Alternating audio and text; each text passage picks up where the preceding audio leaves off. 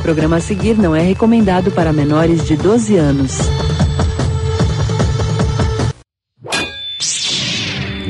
Procedentes dos pontos mais distantes do Brasil, encontram-se na grande sala da discórdia as forças nerds mais poderosas jamais reunidas. Creators fracassados, otakus safados, publici otários, soldados derrotados e talvez mais alguns recalcados. Juntos eles falam groselhas para a humanidade. Tudo isso tomando sorvete algumas vezes. Enquanto isso, na sala da discórdia. Os Stark guarnecem a muralha há milhares de anos. Você, Stark, pode não ter o meu nome, mas tem o meu sangue.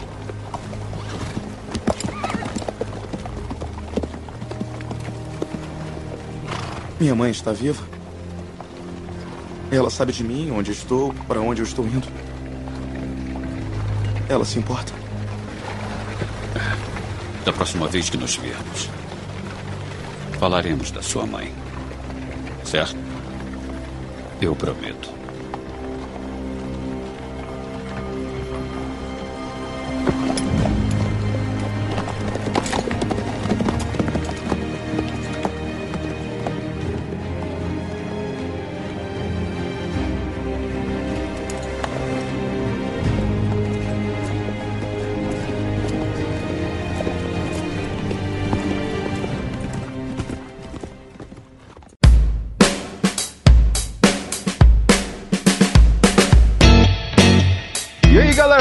Bem-vindos a mais este Sala da Discordia Podcasteria e Gelateria.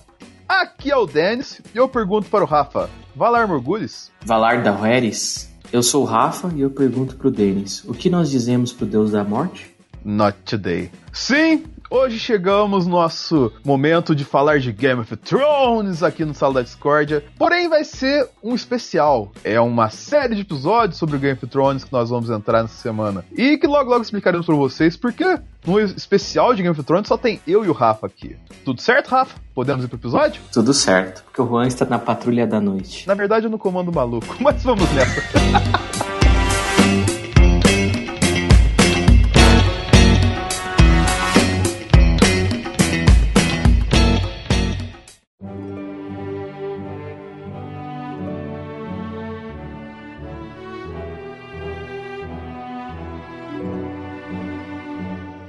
contextualizando, para quem foi pego de surpresa, um especial só com o Dennis, com o Rafa, ainda mais de Game of Thrones, é que é o seguinte, nós dividimos o programa em duas partes inicialmente. Esse programa, sendo um programa especial, ele é a primeira parte de um especial sobre Game of Thrones, sobre o todo de Game of Thrones. Pois Game of Thrones é uma obra muito grande para ser explorada num cast tamanho normal, entendeu? E a gente tem noção de que você, caro ouvinte, amante da Discord, que tá no transporte público, não tem 6, 7 horas para perder. Talvez até tenha, se for em São Paulo, com 500 mil condução. Mas geralmente não tem esse tempo todo para perder para ouvir um programa inteiro. Então o que nós fizemos? Dividimos ele em duas partes. Em uma parte é para entender o fenômeno Game of Thrones, em outra parte é para fazer uma crítica, um veredito, uma análise, uma resenha sobre Game of Thrones com a galera, entendeu? E por que a gente fez isso? Porque a mudança de consumo trazido pelos streams atualmente fez com que Game of Thrones fosse o último grande evento da TV ao vivo, tá ligado? Desde que não seja tipo esporte ou alguma movimentação política, a galera nunca mais vai parar pra assistir Game of Thrones, entendeu? Então isso aqui é de fato um marco muito importante e de fato tá contando a história do entretenimento, entendeu? Vamos pegar obras que fizeram isso antigamente, foi Lost, Friends, Seinfeld, principalmente, que parou Nova York pra assistir o último episódio, entendeu? E por mais que os finais sejam positivos e negativos nessas séries todas, incluindo Game of Thrones, você parar o mundo para assistir o seu final, não é qualquer coisa que faz, né, Rafa? Não, a série realmente ela tem que ela tem que mexer com todo mundo. Eu só vi isso uma vez, além de Game of Thrones, com a Avenida Brasil. Exatamente. A Avenida Brasil foi uma série que parou o mundo para todo mundo assistir Carminha lá. Avenida, é, a Avenida Brasil aqui, pô, parecia que tava tendo ataque do PCC, cara. Foi bem isso mesmo, cara. Rua toda, rua tudo vazia, você fala, nossa. Nunca tinha visto isso. Agora, Game of Thrones foi a mesma coisa, assim. É, o pessoal até, até que no Brasil também ia pra bar assistir, né? Coisa que só acontece lá fora. Vai começando a acontecer aqui, né? Sim, sim. No, no Brasil. Pô, bacana isso. Eu nunca vi uma série fazer isso Uhum. aqui no Brasil. E pra gente fazer isso, o que nós vamos fazer para vocês hoje? Vamos dividir o Sal da Discórdia em quatro partes, que são as partes que a gente acha essencial para concluir toda essa discussão sobre a importância de Game of Thrones. A primeira parte vai ser contar sobre a história, mas não contar a história de Game of Thrones, mas sim a história que Game of Thrones se inspira. Porque um dos segredos de Game of Thrones ter dado certo é por ter inspirado em figuras históricas, em contos históricos que vamos colocar assim, escreveram a história de parte da humanidade, por exemplo, entendeu? Principalmente a história europeia, a história do, da Inglaterra, assim, tem muita fundamentação ali e que é colocada aqui em Game of Thrones, entendeu? Depois disso, logicamente, com uma história bem construída, a gente tem que falar do que que seduziu a galera. Os aspectos técnicos da série. Direção, roteiro, figurino, efeito visual. Toda essa questão a gente vai dar uma olhada assim, entender por que que ela é um marco televisivo. Tipo, talvez nunca antes a gente tinha visto algo parecido dentro da televisão. E como se não bastasse tudo isso, cara, uma história boa com uma técnica requintada, ela não funciona se não, de fato, não atingir o coração da galera. E com isso a gente vai tentar entender alguns estímulos comportamentais que Game of Thrones trouxe pra gente, com ajuda psicológica, pra gente tentar entender o que aconteceu e por que Game of Thrones tem esse peso pra gente, entendeu? Em cada bloco, vamos receber um especialista de cada uma dessas três áreas que eu citei. E no último bloco, depois de toda essa discussão, volta eu com o Rafa aqui para tentar discutir como que Game of Thrones conseguiu fazer tudo isso, entendeu? Depois a gente ouvir todas as opiniões abalizadas da galera e conversar com vocês novamente, tentando concluir e fechar esse arco, não é mesmo, Rafa? Com certeza, Denis. Então, para começar, já vamos pro primeiro bloco, onde vamos discutir história com Beatriz Turba, que através da ajuda do consagrado do Thiago Almeida vai nos ajudar nesse bloco aqui.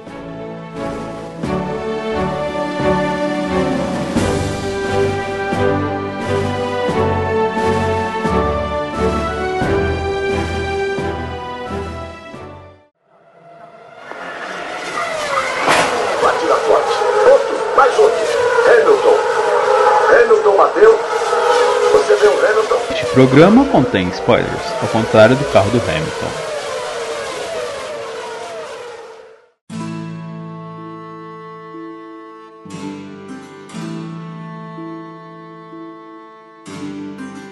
Então, pessoal, começando nosso conteúdo especial aqui, vamos tratar da questão histórica, pois nós acreditamos nessa montagem de pauta aqui que a questão de termos várias figuras históricas com uma semelhança com os personagens é um dos fatores que começa a construir e começa a fazer a gente entender por que, que Game of Thrones fez sucesso. Para esse momento, nós recebemos aqui com muito prazer a Beatriz Turba, ou você pode chamar ela de Bia Turba, ou só Turba, entendeu? É, tem várias variáveis para esse nome, mas antes de tudo, Bia, se apresente aí pra galera o que você faz e por que você está aqui. Oi, galera, tudo bem? Eu sou a Bia. É, eu sou historiadora, formada pela Universidade Católica de Petrópolis. E hoje eu vim aqui dar uma ajudinha pros meninos para falar um pouco sobre a visão histórica na, em Game of Thrones. Pra... Acho que é isso. Em cima disso, até, você comentou com a gente em off que você é especialista na história do século XX. E a história do século XX tem toda a questão do nazismo, fascismo, assim. E muita gente faz essa conexão por fato de, essas questões mais, não sei se o termo é certo, mas tiranas, por exemplo, da Daenerys, da Cersei, assim. Por que, que é errado utilizar isso como exemplo? Se a gente for comentar sobre os acontecimentos de Game of Thrones com o século XX, muita gente acaba utilizando, falando do que, o, que a Daenerys fez, ou que a Cersei fez, são, são coisas ligadas ao fascismo. Só que aí a gente estaria cometendo um erro chamado anacronismo histórico, que é colocando um acontecimento de um século muito mais à frente, um século muito passado, nos acontecimentos de uma determinada época como a gente vê, mais ou menos, Game of Thrones, Game of Thrones se passa numa, numa era medieval. E o fascismo, ele surge com Mussolini já no século XX. Mais ou menos, é como se a gente colocasse como se Game of Thrones surgi, é, se passasse, por exemplo, no século XIV, no século XV, e, e o fascismo já no século XX. Então, é meio que a gente olhar um acontecimento do passado com os olhos que a gente tem no futuro, entendeu? Não tem como a gente é, falar que um acontecimento do passado pode ser denominado daquela forma se essa denomina denominação só surge no futuro, entendeu? No, no presente, no futuro, no caso. Sim. Talvez eu acredite, assim, que vamos colocar uma inspiração vaga, alguma figura histórica tenha surgido na hora de construir o perfil. Sim. Mas não é inspiração histórica, não, né? Sim, historicamente a gente não pode falar isso, mas sim, o George Martin pode ter se baseado num, num tipo de governo pra colocar a identidade dos personagens, pra criar a identidade dos personagens. Hum, exatamente. Então já vamos partir assim, a Bia acabou de dizer, tem essa inspiração muito nessa questão do século 15, 16, é isso? É, basicamente por causa da Guerra das Rosas, né? Sim. Que acontece em mil, se não me engano, mil, é, 1455. É, essa época sim. Só pra contextualizar a galera que tá ouvindo, a Guerra das Rosas é uma coisa muito complexa, entendeu? A gente vai tentar falar alguma coisa aqui, só que, tipo, a Guerra das Rosas vale um podcast de 3 horas, pra você ter uma ideia. Tinha muita coisa. Tanta coisa que acontece, entendeu? Então a gente vai falar alguns fatos por cima, assim, se você ficou curioso, nós indicamos a vocês que busquem conteúdos complementares, sim, porque, cara, é muita coisa. Se a gente fosse falar aqui, a gente ia falar só de Guerra das Rosas, entendeu? Ia virar só um podcast de Guerra das Rosas e não de Game of Thrones. é, mas começando, assim, do, entre aspas, começo, que é a terra onde se passa o, todo o universo de Game of Thrones, que é o Westeros, o mapa dela parece muito o mapa do, do Reino Unido no geral ali. País de Gales, Escócia, assim, tem até umas, entre aspas, adaptações no mapa, que é tipo, se você pega um pedaço ali da, Da Irlanda. Da Irlanda e coloca embaixo do Reino Unido, de cabeça para baixo, assim, aí faz o formato da curvinha, assim, você junta umas ilhas, assim, e fica no formato do mapa de Westeros, né? E é curioso o, o George Martin tá fa fazer essa ideia totalmente baseada, essa história, né, no caso, toda, toda baseada na, na Inglaterra, sendo que ele é americano, né? Ele é de. Esqueci o nome da cidade que ele é, dos Estados Unidos. E ele pega bastante coisa da história da história europeia pra dentro da, da história, tanto de Westeros também. Mas só complementando, o Martin é de Bayboone, em New Jersey, Estados Unidos. Isso, eu não tava lembrando o nome da cidade que ele era. É também um Bayboone, né, cara? Não, Bayune, né? Nem Bayboone, é Bayune. Cara, que, Ele é que nome de cidade, pelo amor de Deus. Qual o nome da cidade? Bayune. Meu Deus. Caraca, eu achava que ele era tipo inglês. Pe- Pela escrita dele de, de, de Crônicas de Gelo e Fogo, muita gente acha que ele é inglês por causa do tipo de escrita que ele faz. Daí eu achava que ele era inglês. Tem aquela cara de romancista de inglês, né? Ah, demais, dele. demais, cara. Até o jeitão dele assim, que ele, ele parece que ele foi forjado ali no, num pub inglês, tá ligado? Gordinho, assim, quase irlandês ali, tão pragmático assim na questão inglesa que ele parece no seu, nas suas escolhas. Assim. E a maioria dos, dos personagens, dos personagens não, desculpa, dos atores, se não me engano, também são europeus, né? São muito poucos americanos. Sim, sim. Não tem uma questão assim também? É, tem também. Que, pra quem não sabe, é muito louco isso. A, a Clarice Van Houten, que fez a Melisandre, ela é holandesa, entendeu? Pensa, O que, que ela fazia antes, assim? Ela era uma atriz, tipo, B e C, assim, mas o ganha-pão dela antes de Game of Thrones era a música. Tanto que você acha músicas da, dela no Spotify, pra você ter uma ideia. Porque era o que ela fazia, tipo assim, tem pouca coisa hoje em dia, mas era como ela ganhava a vida antes. É tipo assim, uma, além de ser totalmente europeu, uma coisa muito B e C, assim, entendeu? E como a gente falou do Martin, né? é, ele se inspirou algumas obras, que logicamente, a gente vai falar aqui de coisa que é real, mas a construir assim, ele se inspirou em obras de ficção que fizeram sucesso também, e obras que descreviam a realidade da época também, né? papo, eu acho, eu acho que ele pegou muito do. Muito, por exemplo, do Tolkien, né? Por causa da mitologia, né? De ah, dragões, esses povos, até aquelas coisas. Até aquele Nobody, né? O Senhor Sem Rosto e tal, né? Acho que ele pegou. Agora, um, um lance de matança é coisa oriental aí. É, também, cara. É, não, eu acho que é muito trama de coisa oriental, cara. Porque você assiste anime, essas coisas assim, morre todo mundo. Até o Hideo Kojima, que é criador do, do Metal Gear, falou que adora o George R. Martin. Porque ele mata todo mundo. Ele mata, só- Passa peixeira em todo mundo. É, Mas, e é um dos segredos da série é isso. Sucesso. Ah, complementando que o George R. R. Martin, pelo que eu pesquisei, tem muito a ver com a cultura nórdica, né? Sim, sim, a gente vai falar isso também. Mas logicamente teve as obras e também teve os acontecimentos reais aqui, que ele se inspirou, e assim, que até certo ponto foram romantizados, assim, mas que de fato aconteceram. E você pode citar alguns pra gente, Bi? Sim, é, ele oficialmente, né, ele já disse sobre a questão do casamento vermelho. É, no caso, ele cita, é, ele confirma, na verdade, quatro acontecimentos históricos que ele se baseou para escrever a sua obra, né? Um seria As Guerras das Rosas, como a gente já comentou. Os outros dois seriam a, o Casamento Negro e o Jantar, que eu esqueci o nome agora, o Massacre de Glencoe. Isso. E o outro caso também, e outro acontecimento também seria a questão do da muralha de Adriano, que eu acho muito interessante porque cai perfeito com a questão de que o George Martin coloca no entre o norte e a proteção do. Pra que que existe a muralha, né? A muralha na, na história de Goth, ela existe para proteger o norte, né? Dos caminhantes brancos. Ela foi criada para proteção dos caminhantes brancos. Sim. Depois, com, quando tinha acabado os caminhantes brancos, eh, ele começa. A muralha ainda serve para proteger os nortenhos dos selvagens, no caso. Exatamente.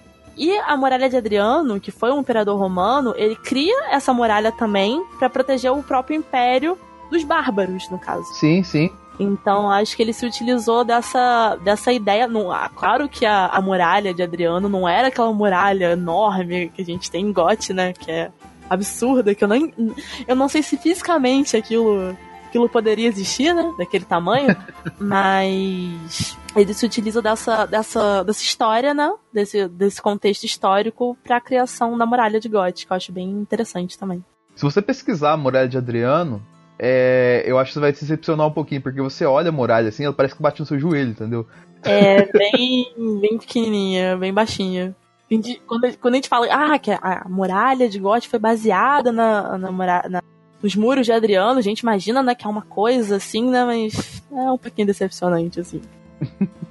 e além disso, tem a questão da Guerra das Rosas, por exemplo. A gente vai falar por cima aqui algumas figuras que, teoricamente, se assemelham à história da. Não vamos contar a história da Guerra das Rosas aqui, mas vamos contar alguns personagens que se assemelham às figuras da Guerra das Rosas, entendeu? É, eu, eu li muito por cima também. Eu acho que vale até uma ideia para um, talvez para uma, uma próxima conversa sobre as questões de lendas dentro, dentro de Goth, porque o, o próprio George R. Martin ele se baseia em várias lendas europeias, da cultura nórdica, da cultura celta, da cultura. até da cultura Wicca também. Acho que talvez seria interessante comentar isso depois também. Porque é muita coisa também que eles têm. Com certeza. É que nem a gente falou, é, essa inspiração dele aqui gera muita. É um material muito rico, assim. Mas voltando aqui, vamos supor, a galera da Guerra das Rosas. Tem a figura do Ned Stark, que é inspirada na figura de Ricardo de York dentro da Guerra das Rosas, que era um conselheiro do rei e que adivinhe só, ele foi decapitado.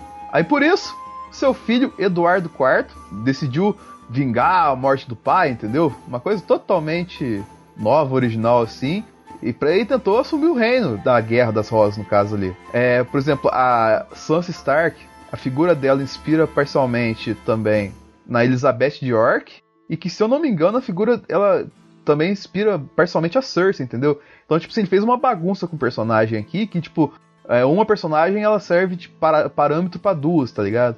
Porque, por exemplo, essa Elizabeth York, ela foi vista como uma salvação no reino dela e o nome dela foi especulado para casamento com vários nobres, para retomada de poder, assim.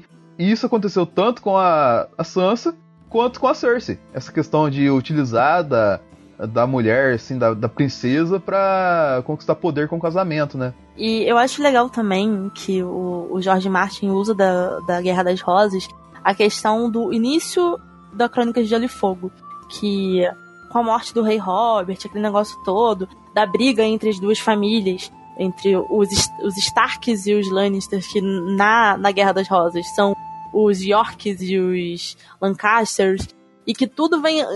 Antes disso tudo, vem a Guerra dos 100 Anos. Que a gente pode contextualizar também como se fosse a questão da, da guerra entre o rei. O, entre o, o rei louco, né?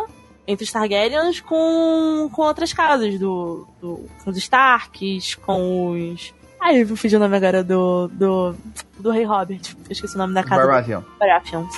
É, que eles eram como se fossem os, os traidores, né? Os traidores que lutaram e, ganha, e usurparam o, o trono do, dos Targaryens, no caso. Sim, exatamente. Complementando essa galera toda, você tem, por exemplo, a figura do próprio Theon, que é o, o cara que traiu, entre aspas, o, o Winterfell ali. Você tem a figura do George Plantagenet, que eu não sei se é exatamente assim como se fala, mas que também traiu a família que o acolheu por ganância na Guerra das Rosas. Então tem várias figura, figuras assim, tipo o próprio Stannis, que a gente mencionou, os Baratheon agora há pouco, é, é traçado um paralelo dele com a família do Ricardo III, pois ele também era irmão do rei e também conspirou contra o filho do rei que assumiu o trono para tentar assumir o trono do no reino da Guerra das Rosas, entendeu? Então, tipo assim, é umas coisas que às vezes são muito literais assim que o Martin desmontou, fez uma sopa de letrinha lá e encaixou o modo dele. Misturou tudo. E no, no caso da Guerra das Rosas, o, o rapaz que, é que o Tion, né, é baseado, ele, no caso, ele tá do lado dos, Lani dos Lannister. Quem seriam os Sim. Lannister? Não seriam do lado dos Starks. Ele traiu os Lannister nos casos. Isso. Mas, tipo, o cara, ele foi muito sac... O Martin também, né? De Lannister pra Lancaster é um pulo, cara. é muito preguiça, cara, se fazer uma parada assim. O nome ficou bem parecido, né? Aham. Uhum. Eu acho que os Yorks e Starks, assim, deu uma diferençazinha, mas os Lannister e Lancaster ficou bem é, mas quando você fala York Stark também, o parece. Tipo assim, um ele baseou o começo pra fazer um nome perto, o outro ele inspirou o final pra fazer um nome perto, entendeu? Tipo. É, foi, foi sem vergonha mesmo. E é bem, é bem legal que o, os Yorks, eles eram do norte da, da Inglaterra, tem toda aquela visão que, dos Starks mesmos, e os Lannisters, eles, os Lannisters, os Lancasters, eles eram ricos, bem aquilo, bem Lannister mesmo, tipo, foi realmente muito, muito cópia. Não a gente pode dizer cópia, não. Realmente muito baseado na Guerra das Rosas. E eu acho legal também outra coisa comentar sobre a questão do casamento vermelho, que durante a Idade Média a gente é, existiu uma, uma questão de cordialidade. E se você tinha um inimigo, é, se esse inimigo fosse a sua casa, é, se ele fosse dormir na sua casa, fosse te alimentar, você não poderia fazer nenhum tipo de, de violência contra aquela pessoa. E a gente viu isso que no Casamento Vermelho, isso não bem que não. Essa cordialidade meio que não, não aconteceu, né? Como é. também não aconteceu tanto no, no, no, Jantar Negro, né? Que eu comentei, no Casamento Negro, e no. no Massacre de. de Glencoe, que foi na, na Escócia, né? Essa, essa fusão do Casamento Vermelho, que são de duas a três histórias para contar. Dois acontecimentos. É, né? São dois acontecimentos para contar. Não tem como a gente ter, explicar para vocês de modo que não vai ficar confuso no áudio, entendeu? Então, dá uma pesquisada nisso aí, cara, que você vai entender muito essa questão. E só complementando aqui antes da, da Bia falar uma questão que ela quer falar dos brasões, que é muito interessante, é contextualizando os últimos personagens que a gente consegue ver muito claro na Guerra das Rosas. A figura da Cersei, ela foi inspirada, tipo, não em uma, mas sim em três mulheres da época. Três não, em quatro mulheres da época. Como que eu citei no, no caso da Sansa, era a Elizabeth de York, a Margaret da Ju, que era uma mulher manipuladora na Guerra das Rosas, também, também era mulher do rei, assim. A beleza da Cersei foi inspirada em Elizabeth Woodville, e a, vamos colocar aqui, a questão dela ter um romance com o irmão, e isso que eu acho que não é Guerra das Rosas, se eu não estiver enganado com a fonte, é inspirado no conto de Lucrécia Borgia, que também tinha uma questão assim de incesto na família, assim, entendeu? Então, tipo assim, o personagem da Cersei, ele é um personagem assim, muito forte na série, mas a construção da Cersei tem uma base muito sólida, né, cara? Tipo, tem, teve muita. Ele pegou muita gente ali para complementar o perfil dela. E por fim, a Daenerys. Tinha um rei chamado Henrique VII, que ele nasceu nesse, no, na Inglaterra, na época do, do Reino das Rosas, foi exilado na França depois da morte de seu pai, assim como a própria Daenerys. E ficou além mar pro, nesse tempo todo e depois atravessou o mar em busca de vingança. é bem, né? É muito inspirado essa parte, assim, tipo, assim, algumas coisas pegou muito literal. Também tem uma figura que parece ter uma história parecida que é contada que o Henrique Tudor, que é outra figura histórica dessa época, que fez uma coisa semelhante às questões do Henrique VII também. Mas, além disso, tem a questão dos brasões que você estava mencionando com a gente também, né? Que é muito importante, né? É muito forte na história de Gotti a importância dos brasões e das frases das casas, né? Que fica, isso fica muito claro. No primeiro episódio mesmo de Gotti, a gente já vê bastante a questão do inverno. O inverno está chegando, não é? Exatamente. O inverno está chegando, do, dos Starks. A gente vê que o George ah, Martin ele pega muito isso da Europa medieval também, porque a, a ideia de brasão ela se torna muito forte durante as cruzadas. Para poder denominar de qual exército era aquele, é, da onde que eles vinham, de qual lugar eles vinham, geralmente o brasão ele vinha.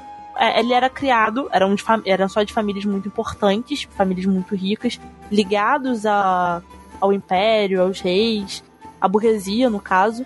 E a gente vê bastante isso em Gote, né? Que sempre ah, são as casas grandes, só as casas grandes têm um brasão, e sempre tá em, em, em tudo denominado aquela casa tanto as armaduras como nos estandartes, naquela impressãozinha na, nas cartas, aquela impressãozinha sim, sim. de. Eu esqueci o nome daquilo, mas é aquela impressãozinha que eles.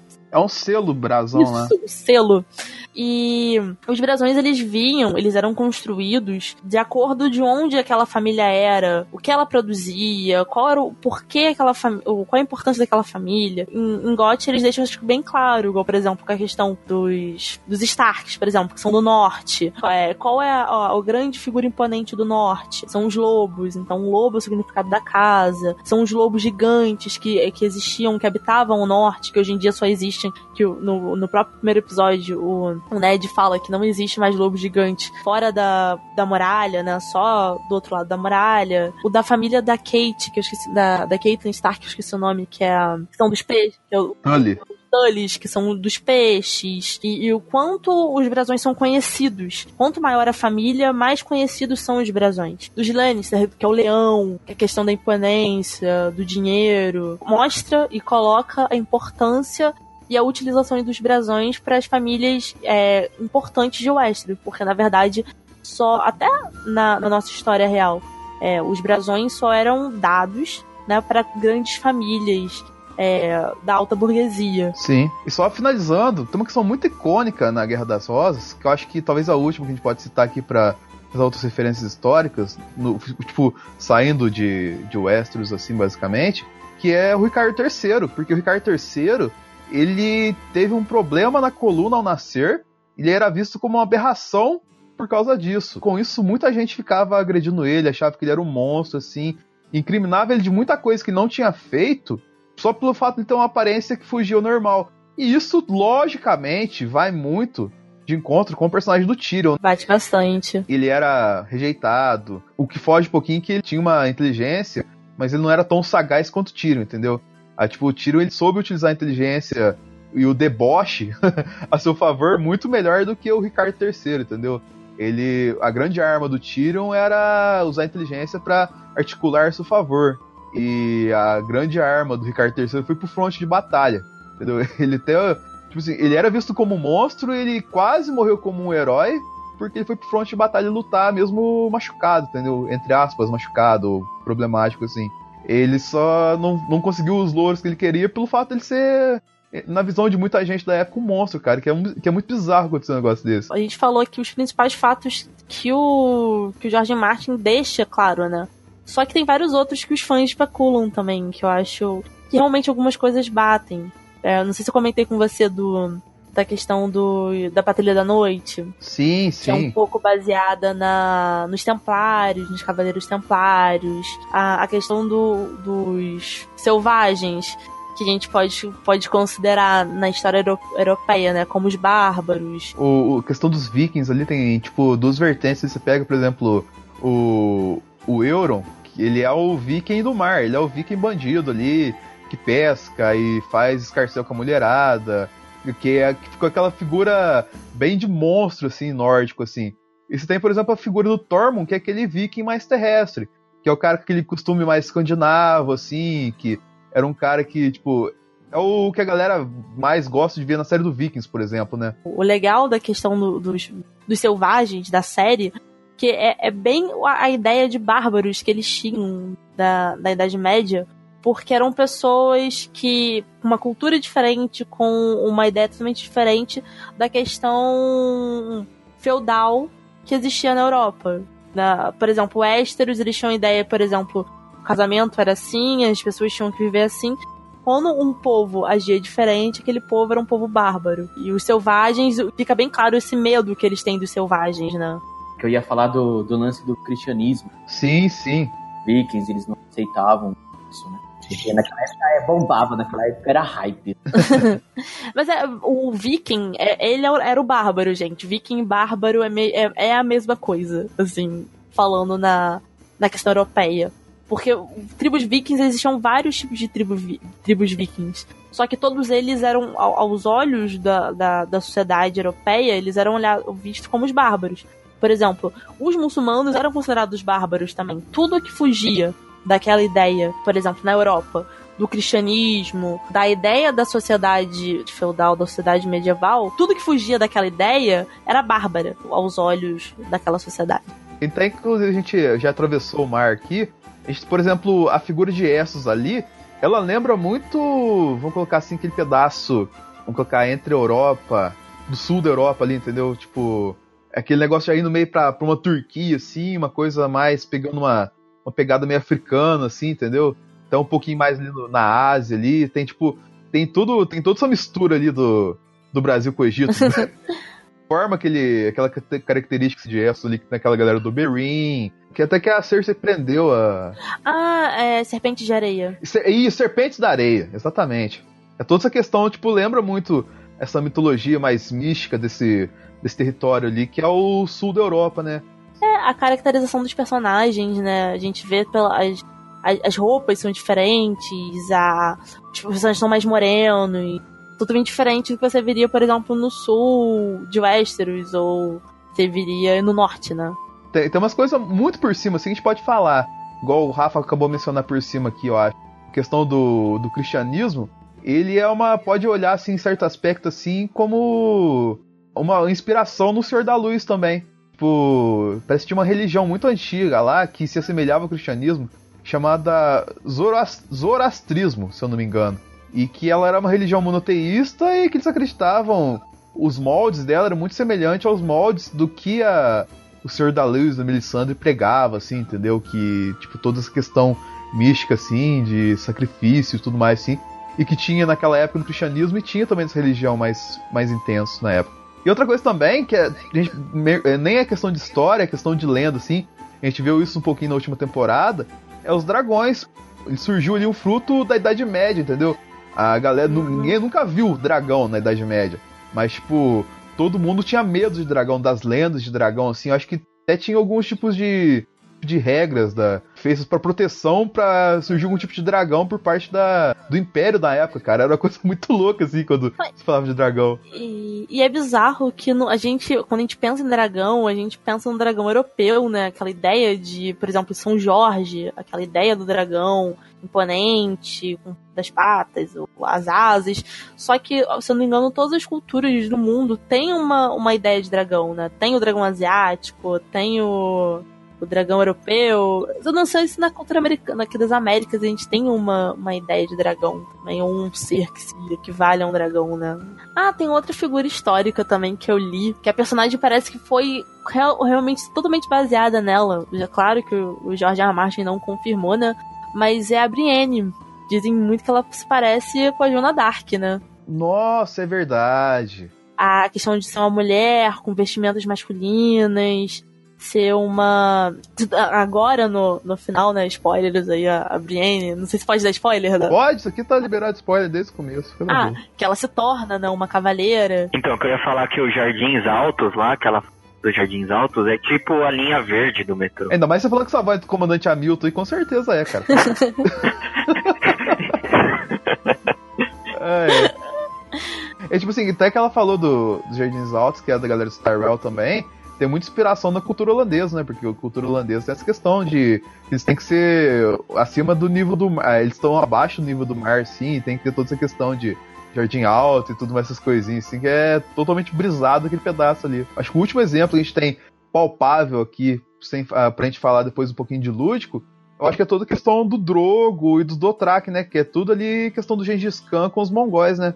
Sim, é bem, é bem baseado mesmo também. E é curioso que o próprio Gengis Khan, ele se casa com, ele não se casa com uma, uma mulher mongol. Casa também com uma estrangeira, que é o mesmo caso do Khal Drogo, né? Ele se casa com uma, com uma estrangeira. Sim, sim. Engraçado, isso aqui eu não confirmei, mas parece que a inspiração de Bravos é um lugar que chamava Colosso de Rhodes, que era uma cidade praiana da Grécia e que eu fazia uma referência ao Titã, deus do Sol. E que nisso tinha uma estátua gigantesca no formato, pelo menos próximo ali, do, daquela estátua de Bravos da entrada, entendeu? Então, tipo assim, e também faz sentido, porque aquela, aquele pedaço de Bravos ali lembra muito, tipo, até a vestimenta que a área usa ali, que os, que a galera do sem rosto ali usa também. Lembra muito como você vai fazer uma estética grega, assim, para simbolizar alguma coisa, assim, alguma história, né? Como é que chama aquela cidade que o Jorah e o Tyrion passam quando o Jorah tá levando ele pra, pra Daenerys? Ah, é onde era a antiga Valíria. Onde ele, ele pega a, a, a aquela doença lá da esca, escama gria, né? Isso. Sim, sim. Que tem aquelas duas estátuas lá. Parece muito com aquelas duas estátuas do Senhor dos Anéis que estão. Sim, sim. Que fica assim. É que eu, eu como, eu, como eu falei, lembra muito, essas lembra muito o povo nórdico, né? Sim, sim. É interessante citar isso aí, porque complementando toda essa história assim, ele inspirou muito na, na mitologia nórdica, asgardiana, pra construir as histórias, né, cara? Demais, cara, demais, demais. Principalmente o, o povo lá do, do Tion, eles parecem muito selvagens. Sim, sim. Os Greyjoy lá. E, e dá pra ver esse negócio nórdico meio dos vikings. Porque acho que é uma das únicas famílias que eu vejo que a mulher luta, né? Isso, isso. Não, tem, tira a Brienne à parte, né? Você confundiu. Da família que as mulheres lutam eh, são as, as famílias do pessoal dos ursos. Na história de, de Game of Thrones, a única família que as mulheres lutam tanto quanto os homens são os É o Mormont. Eu não cheguei É. nessa Isso, parte ainda, mas os é a família Mormonts. do Jorah lá. Tem a Liana, né? Que é a, a- a- ela é prima do Jorah, né? Aquela menina é, meu Deus, maravilhosa. É muito sensacional aquele pedaço. Mas nem complementando, a própria Liana, ela fez o quê? Ela matou um gigante na série. Ela me enfia um estaca, né, no... É, e gigante, cara, é totalmente ligado a essa questão que a gente tá falando aqui de mitologia nórdica, por exemplo. E em cima disso, a gente tem alguns backgrounds muito interessantes, tipo, o Bran, cara, se eu não me engano, ele foi inspirado em três figuras nórdicas, cara. Do Odin, do Rudin e do Munin, que na mitologia nórdica asgardiana... E do Stephen Hawking também. É, Que inspirado a construção de sacanagem. personagem que a gente falou no começo lá, né? Que na mitologia nórdica, por exemplo, o Odin ele tem a sabedoria, o Rudin ele tem a memória e o Munin tem o pensamento. Ele é tipo essa fusão de- desses três caras assim pra construir, entre aspas, o poder do Bran. E parece que tinha uma lenda no País de Gales referente a um tal de Bran Brandigfendran. Não sei se o nome dele foi pronunciado assim, mas escreve parecido, entendeu? E ele era conhecido como Brão Abençoado. E ele era um monarca que governou toda a Bretanha antes de negócio de Grã-Bretanha existir e tudo mais assim. E ele fica imobilizado porque uma lança atinge o pé dele, entendeu? E todo mundo pensa que ele vai morrer e ele vira e diz: Não, corte minha cabeça que eu vou governar a Bretanha. E segundo a lenda, cortaram a cabeça do Bran do corpo, levaram ele a cabeça para o reinado e ele governou por muito tempo só com a cabeça. A lenda que rola no País de Gales sobre o tal de Bran dos caras lá. E que se assemelha muito ao Bran da série. Jesus é muito branco. É o Bran construtor, é o Bran da cadeira de roda, é o Bran... É muito estranho.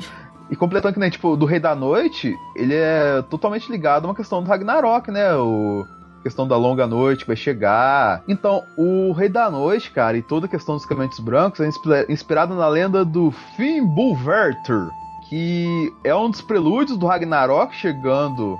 Pra quem não sabe, o Ragnarok é o fim do, do mundo na mitologia nórdica. E o Fimbulvert, que sei nem se é o jeito certo de pronunciar, traria três anos de frio e escuridão. E é muito inspirado, por exemplo, no que teoricamente o Rei da Noite prometia com os caminhantes ali, né? Trazer frio escuridão por muito tempo ali e tal, se não fosse a área matar os caras lá.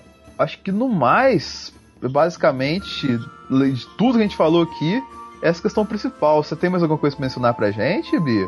Hum, eu acho que foi dito mesmo pelo Jorge Armati. Acho que já foi tudo. Eu acho que pra gente poder falar mais sobre os outros assuntos, teria que se aprofundar muito. Pra poder explicar, teria que contextualizar muito a Guerra das Rosas pra poder fazer as outras, as outras explicações. Muita informação. O coração do Game of Thrones, se você não entende, é a Guerra das Rosas. A Guerra das Rosas é uma coisa que aconteceu, tipo, pra assim. Teve a Guerra dos 100 Anos, depois a Guerra das Rosas, que são várias guerras juntas. E em cima disso tudo que ele se inspirou pra, pra fazer esse universo maluco pra gente, né? É, eu vou deixar dois links na descrição lá do post do Zona E de dois vídeos do Nerdologia, cara. Que um é sobre a Guerra das Rosas e outro é sobre o Tyrion da vida real que eles fizeram lá, entendeu? E que são vídeos muito bons e que dão um complemento em cima do que a gente tá falando aqui, entendeu? Se você ficou curioso com a Guerra das Rosas, você pode começar por ali o seu estudo nessa tarde que você vai ter perdendo tempo ali, porque você vai perder, acho que muito mais que uma tarde estudando isso aí. Bastante coisa, galerinha. Bastante coisa. Beatriz, muito obrigado. Ah, eu que agradeço o convite. Tem algum tipo de jabá aí onde a galera te encontra e tal? Ah, eu tenho meu, meu Instagram, que é Beturba, B-E-Turba, T-O-R-B-A. E só isso, gente, porque. Tá procurando serviço? é, então, ó, gente, eu tenho. Especi... Não tenho especialização ainda, porque eu sou recém-formada, mas precisando da área de história aí, da área de paleografia. É, eu tenho uma formaçãozinha em paleografia, precisando aí. É nóis. Maravilha.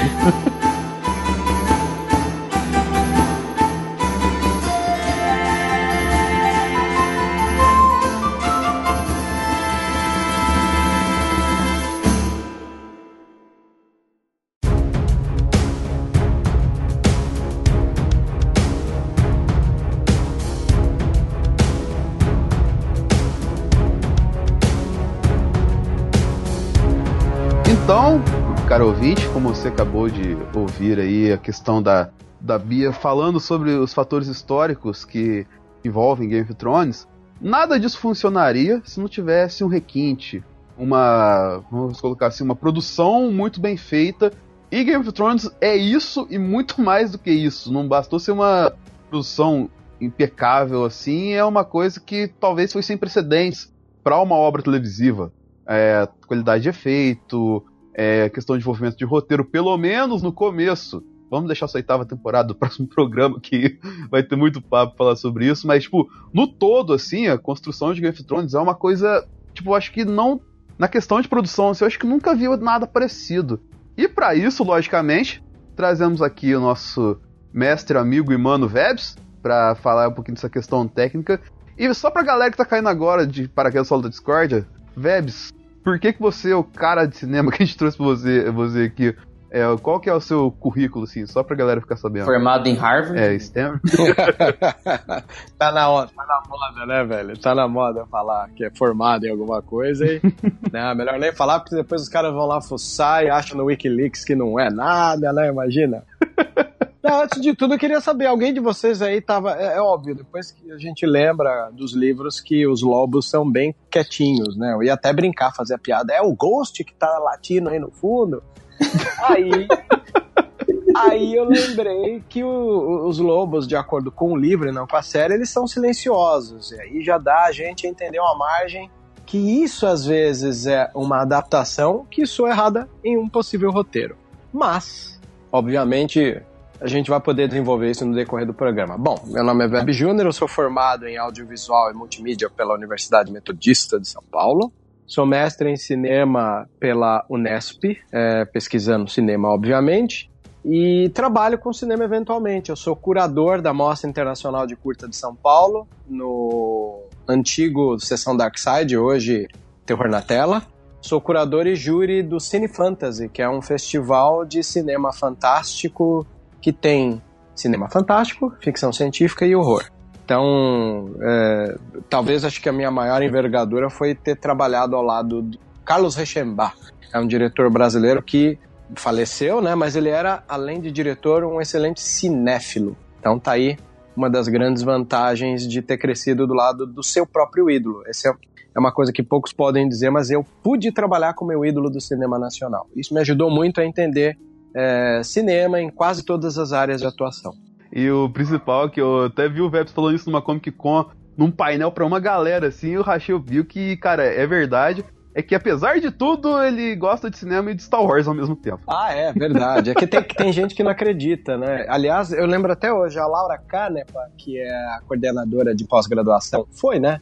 Coordenadora de pós-graduação da EMB Morumbi, que é uma das faculdades que dei aula ela gostava, ela falou assim: Nossa, você vai ser um ganho para a faculdade de cinema na MB Morumbi, na época que dei aula por lá. Falei, por que ela? Porque você entende de cinema de arte e deliberadamente assume gostar de, de galhofas e de filmes de blockbuster como, como Star Wars. É, assim. é, os brutos também amam, né? Pois é, esse é um belo termo. Tem que é, ser tem assim. até um filme, né? Os brutos também amam. Maravilhoso, por sinal. Mas, cara, é, assim que tem que ser, né? A gente tem que ter olhos livres. Mais um termo que eu aprendi com o Carlão, o diretor, né? Que isso, hein? E já puxando essa questão, é, Game of Thrones hoje virou uma coisa pipocona da cultura pop, assim. E o Rafa até gostaria que começasse falando aí que ele tava comentando comigo em off sobre a questão de trilha, questão musical, assim. O que, que você notou pra gente aí, Rafa? Então, eu ia começar assim, eu até ia pedir uma ajuda do Debs aí, da trilha inicial, né, da intro do Game of Thrones, ela é feita pelo Ramin que ele também foi compositor do da tema do Homem de Ferro, né, no primeiro filme de 2008. Eu ia perguntar pro, pro Vebs, assim, o que, que ele acha dessa trilha, se ela contextualiza todo, toda a série, né, e ainda mais que ele é queridinho, né, esse cara ele é queridinho do Hans Zimmer. Pô, vocês entraram numa parte que eu achei super legal, que é falar da trilha, né? Uma das coisas que eu nunca esqueço até hoje, eu tive uma formação com o Roberto Dugo. O Roberto Dugo, ele foi meu professor na época da faculdade e ele coordenava um programa na Rádio Cultura baseado em trilha sonora. Uh, uma das aulas que ele deu foi contar com um documentário feito pelo maestro Júlio Medaglia, famosíssimo né, no Brasil, em São Paulo, e esse maestro ele falava do peso da narrativa para um filme. Eu lembro até hoje dele comentando de vários filmes, mas um em especial é aquele que você ouve uma trilha e imediatamente já faz a conexão direta com, com um filme. Por exemplo, se eu viro para vocês e faço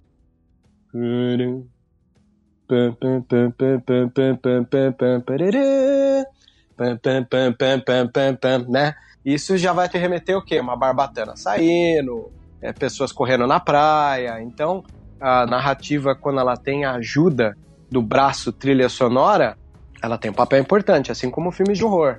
Você tem muito filme de horror que sem a trilha ele não teria o peso dramático que tem, né? E no caso desse compositor, é engraçado, é, é, a música se tornou um ícone, né, da abertura, mas ele tem um papel diferente, né? A música de uma abertura para série de TV e uma música para uma trilha de filme, no caso do Homem de Ferro, ela tem empregos diferentes, né? Porque a música de uma abertura é aquela coisinha, é, é a cara da vinheta, você vai lembrar de como era. É, poucas vezes ela tocou na série. Nessa última temporada, ela tocou, acho que no último episódio, com outro arranjo mais devagarzinho, mais acentuado. Ali coube muito mais, penso eu, né? Porque você faz a conexão. Só complementando, eu lembro que uma das primeiras vezes que ela foi tocada na série, e inclusive a gente colocou na abertura aqui, é o a despedida do Jon Snow com o Ned Stark. Quando ele vai pro muralha, assim, ele tá. A cena do, dele se despedindo, um pra indo pra cada lado, assim, um pra indo pra King's no caso, e outro indo pra muralha, toca, toca a abertura. E é legal você comentar isso também, Denis, porque ela tocou de novo naquele episódio, no penúltimo episódio da quinta temporada, quando o Jon Snow vai pedir ajuda pros selvagens. E, e aí os Walt Walkers invadem lá o campo dos selvagens e eles estão lutando, você vê a trilha começando, assim, só que ela muda o tom dele. Uhum. Isso que vocês estão falando, né? vocês me perguntaram se a trilha é legal, eu prefiro ela inserida no meio da narrativa. Talvez ela, ela, ela seja interessante se você pensa que ela tá na abertura para acentuar, porque ela tá sempre antes de todo episódio. E quando ela aparece na narrativa com outro arranjo, em algumas circunstâncias baseadas em algum personagem, ela faz uma conexão direta da abertura, mas com um arranjo cabível para aquele momento. Tá? Nessa parte eu acho que ela é bem mais útil. E eu vou falar aqui um termo aqui, eu quero que o, Ve eu quero que o Vebs me corrija, porque eu provavelmente vou falar alguma coisa errada aqui. É, outra coisa, logicamente, além da trilha sonora de Game of Thrones, é questão de mixagem e edição de som. Porque, cara, é tipo, isso tudo eu vejo muito galera falando no, que mexe com edição no YouTube, principalmente o Gaveta, que edita pra, pra galera do Jovem Nerd e todo mundo que é grande, perto dos fundos, assim. Ele fala, não adianta nada você ter um vídeo espetacular se o seu som for uma merda. Tipo assim, Game of Thrones, como se não bastasse ele ser vislumbrante visualmente, e a, a questão de mixagem de som que é feita assim, cara, barulho de espada cortando pele, assim, o Tilintardas batendo, até o voo do dragão você consegue ouvir, cara essa questão dessa mixagem, esse barulho de sangue espirrando, assim, cara, é uma coisa maravilhosa, cara. E isso realça muito mais e dá um ganho muito maior na, na experiência de quem tá assistindo, né? Olha, é, eu tenho um sério problema com, com, com Jovem Nerd, alguns sabem disso, porque o fato de eu ter um site de Star Wars e eles às vezes criarem muito hater, esses haters vêm bater lá usando argumentos que nem deles são, são do Jovem Nerd. Então eu tenho Embora eu goste muito do Alotônica, conheci ele, né? Queima todos eles, queima todos. Eu reclamo, assim, do, do, do veículo no, quando, ele, quando ele fabrica muito hater, assim, né? Mas, ao mesmo tempo, eu lembro que no começo da nossa vida do fandom de Star Wars, indo pra JediCon Rio de Janeiro e tal, o Alotone sempre tava lá com a gente. Então, ele é um cara extremamente agradável de trocar ideia, né? Só que, independente da birra que eu tenha com o Jovem Nerd, cara, o Gaveta é um cara fenomenal. Ele fala com... Você para em, em eventos grandes como como Comic Con, e ele é um cara extremamente atencioso com qualquer pessoa. Então, esse é um lado super legal dele. E o que ele disse é a mais pura verdade. Né? Tem um diretor de cinema nacional, chama Rogério Sganzella, morreu já também, e num dos livros dele, chama Por um Cinema Sem Limites, ele comenta que o cinema é a arte das evidências enganosas. Olha só que legal, né? Evidência que dá alusão à verdade, a pistas, né? Enganosas. Então, o que acontece? Olha a premissa de, um, de, de uma ficção. É uma mentira que você se presta a gastar uma hora e meia, duas horas da sua vida, às vezes três. Você entra naquilo acreditando piamente que aquela mentira se vestiu de verdade e quando acaba os créditos é uma grande mentira que você se deu ao trabalho de acreditar, né? Para que essa mentira tenha sentido na hora dela ser construída numa narrativa, ela precisa de todos os elementos em prol dela. Qual elemento, por exemplo? O áudio é um dos maiores. Pensem comigo, na época antes das TVs de LCD e tal, a gente tinha TV de tubo, que a gente parava para sintonizar canal de TV aberta. Às vezes você clicava para a sintonia dos canais e você tinha uma imagem razoavelmente boa, mas um som péssimo, com barulhos, ruídos, né? E quando você achava um canal com áudio límpido e a imagem não tão boa, você optava por ficar naquele canal que tinha imagem ruim, mas o áudio bom. Ou seja, o áudio é o, talvez a primeira conexão que a gente tenha. Às vezes a gente pensa que o peso visual, porque a gente vive a era da imagem, seja aquele mais valioso. E nem tanto, né? O áudio é, é um dos primeiros um dos primeiros atributos de ligação direta com os produtos. Então, é, endosso o Gaveta, que é uma pessoa que eu sou fã, que admiro e gosto muito do trabalho dele, que o áudio, sim, ele pode desconectar pessoas de uma boa narrativa se ele não for bem trabalhado. Esse lance do, do som, né? Eu lembro desde pequeno de quando eu jogava muito 007 GoldenEye, a música clássica do 007 que, que fazia me assemelhar, assim, e quando ela tocava até no filme, assim, já dava aquele aquele ar, assim, de, de grandeza, assim, né? Que, que você podia esperar uma cena de ação já, quando a música subia. É isso que o, o, o, o Vélez falou, é verdade. No Game of Thrones você espera uma cena grandiosa quando a música é, começa a tocar. Entendeu? Então, sempre quando a música vai começar a tocar, você espera alguma coisa. Ele muda nos tons também, até no, quando é uma parte muito dramática, você vê que a música diminui, até para dar mais ênfase ao que está acontecendo, né? Pois é. Sabem um, um, capítulo que eu tenho um carinho especial? Dessa oitava temporada de Game of Thrones, o meu capítulo favorito é o 2 que é aquele dos encontros lá em. Nossa, que maravilhoso. Em, em Winterfell, né? Eu acho aquele o melhor episódio dessa temporada. O meu segundo episódio favorito é o terceiro, justamente por conta do áudio. Porque o que, que aconteceu? Infelizmente, a HBO, em sua transmissão, parece ter transmitido o episódio em 480 entrelaçado, não foi nem progressivo. a gente falou né? isso algumas vezes. Mas foi, cara. Eu acabei vendo depois, assim, a, a versão em HD. Eu, na segunda-feira, eu baixei 1080. Falei, pô, bicho, olha aqui a qualidade disso aqui. E, ao mesmo tempo, eu, eu, eu preparei uma sala para mim, né? Se tem uma das coisas que eu posso estar tá morrendo de fome, pelo menos meu home theater funciona bem, sabe? é, não posso deixar de ver as coisas em boa qualidade. E eu assisti o terceiro episódio. Cara, a TV, é... aí depois eu descobri que o Sapotnik, né, o, o, diretor, ele, ele até comentou isso, que a galera não, não tem esse preparo, né, de chegar na sua TV, ver qual tipo de som. Que quer queira ou não, eu tenho essas, essas implicâncias. Eu, eu tô assistindo um jogo de futebol, eu mudo a qualidade de áudio para esporte, para futebol, mudo o áudio, chega em filme, mudo a qualidade do áudio, né? E esses tipos de coisa ajuda. Obviamente, acredito que ele deve ter aprofundado as questões técnicas do terceiro episódio para quem pudesse dispor de um lugarzinho especial igual eu tenho. E quando eu fui ouvir o, o terceiro episódio, Eu vi em 1080 e vi com áudio perfeitamente incrível, cheio de ruídos, ruídos que distribuíam pelo 5.1 que eu tenho, que já não é uma, uma, uma tecnologia nova, é antiguíssima. E eu achei aquilo incrível. E eu pensei, meu, como esse episódio foi mal recebido por conta da, da HBO ter transmitido em baixa. Sim. Eu pus lá no, no, na HBO HD e mesmo assim o capítulo ficou ruim. Aí, obviamente, o dia seguinte você vê a galera falando que não enxergou nada, queria comparar. Eu lembro até que eu discuti com os amigos da. da discuti no bom sentido, claro, né? Com os amigos da Sociedade Jedi, que eles colocaram uma comparação de um meme que fizeram. Ah, isso é uma batalha de verdade. Eu colocaram o Abismo de Helm, né? Aí eu falo, meu Deus, como o pessoal não sabe do que fala, porque o Abismo de Helm ele foi gravado de dia e transformado à noite. Sim. E o, e o Sapotnik, ele quis gravar à noite. Então, a longa noite foi rodado à noite. E isso já muda totalmente o percurso de qualquer tipo de discussão que às vezes a gente sente que tá jogando pérolas aos porcos, né? Vamos ser sinceros. Cara, é fenomenal, assim. É igual muita pessoa, muitas pessoas viraram e falaram assim: porra, mas eu não vi nada. Aí eu falo, mas era para você não ver. É isso que você não tá entendendo. Tudo aquilo que você reclamou era exatamente o objetivo do, do, do episódio. Aí entra de novo essa questão de que as pessoas às vezes acham que sabem do que tá falando, mas não sabem quase nada, né? Elas podiam compreender melhor, ah, muito estranho esse episódio. Deixa eu ler o que, que os criadores falaram. Aí você vai achar um monte de coisa. É essa questão que você falou do. Dando spoiler do próximo episódio da Sala Discord, a gente vai falar muito disso.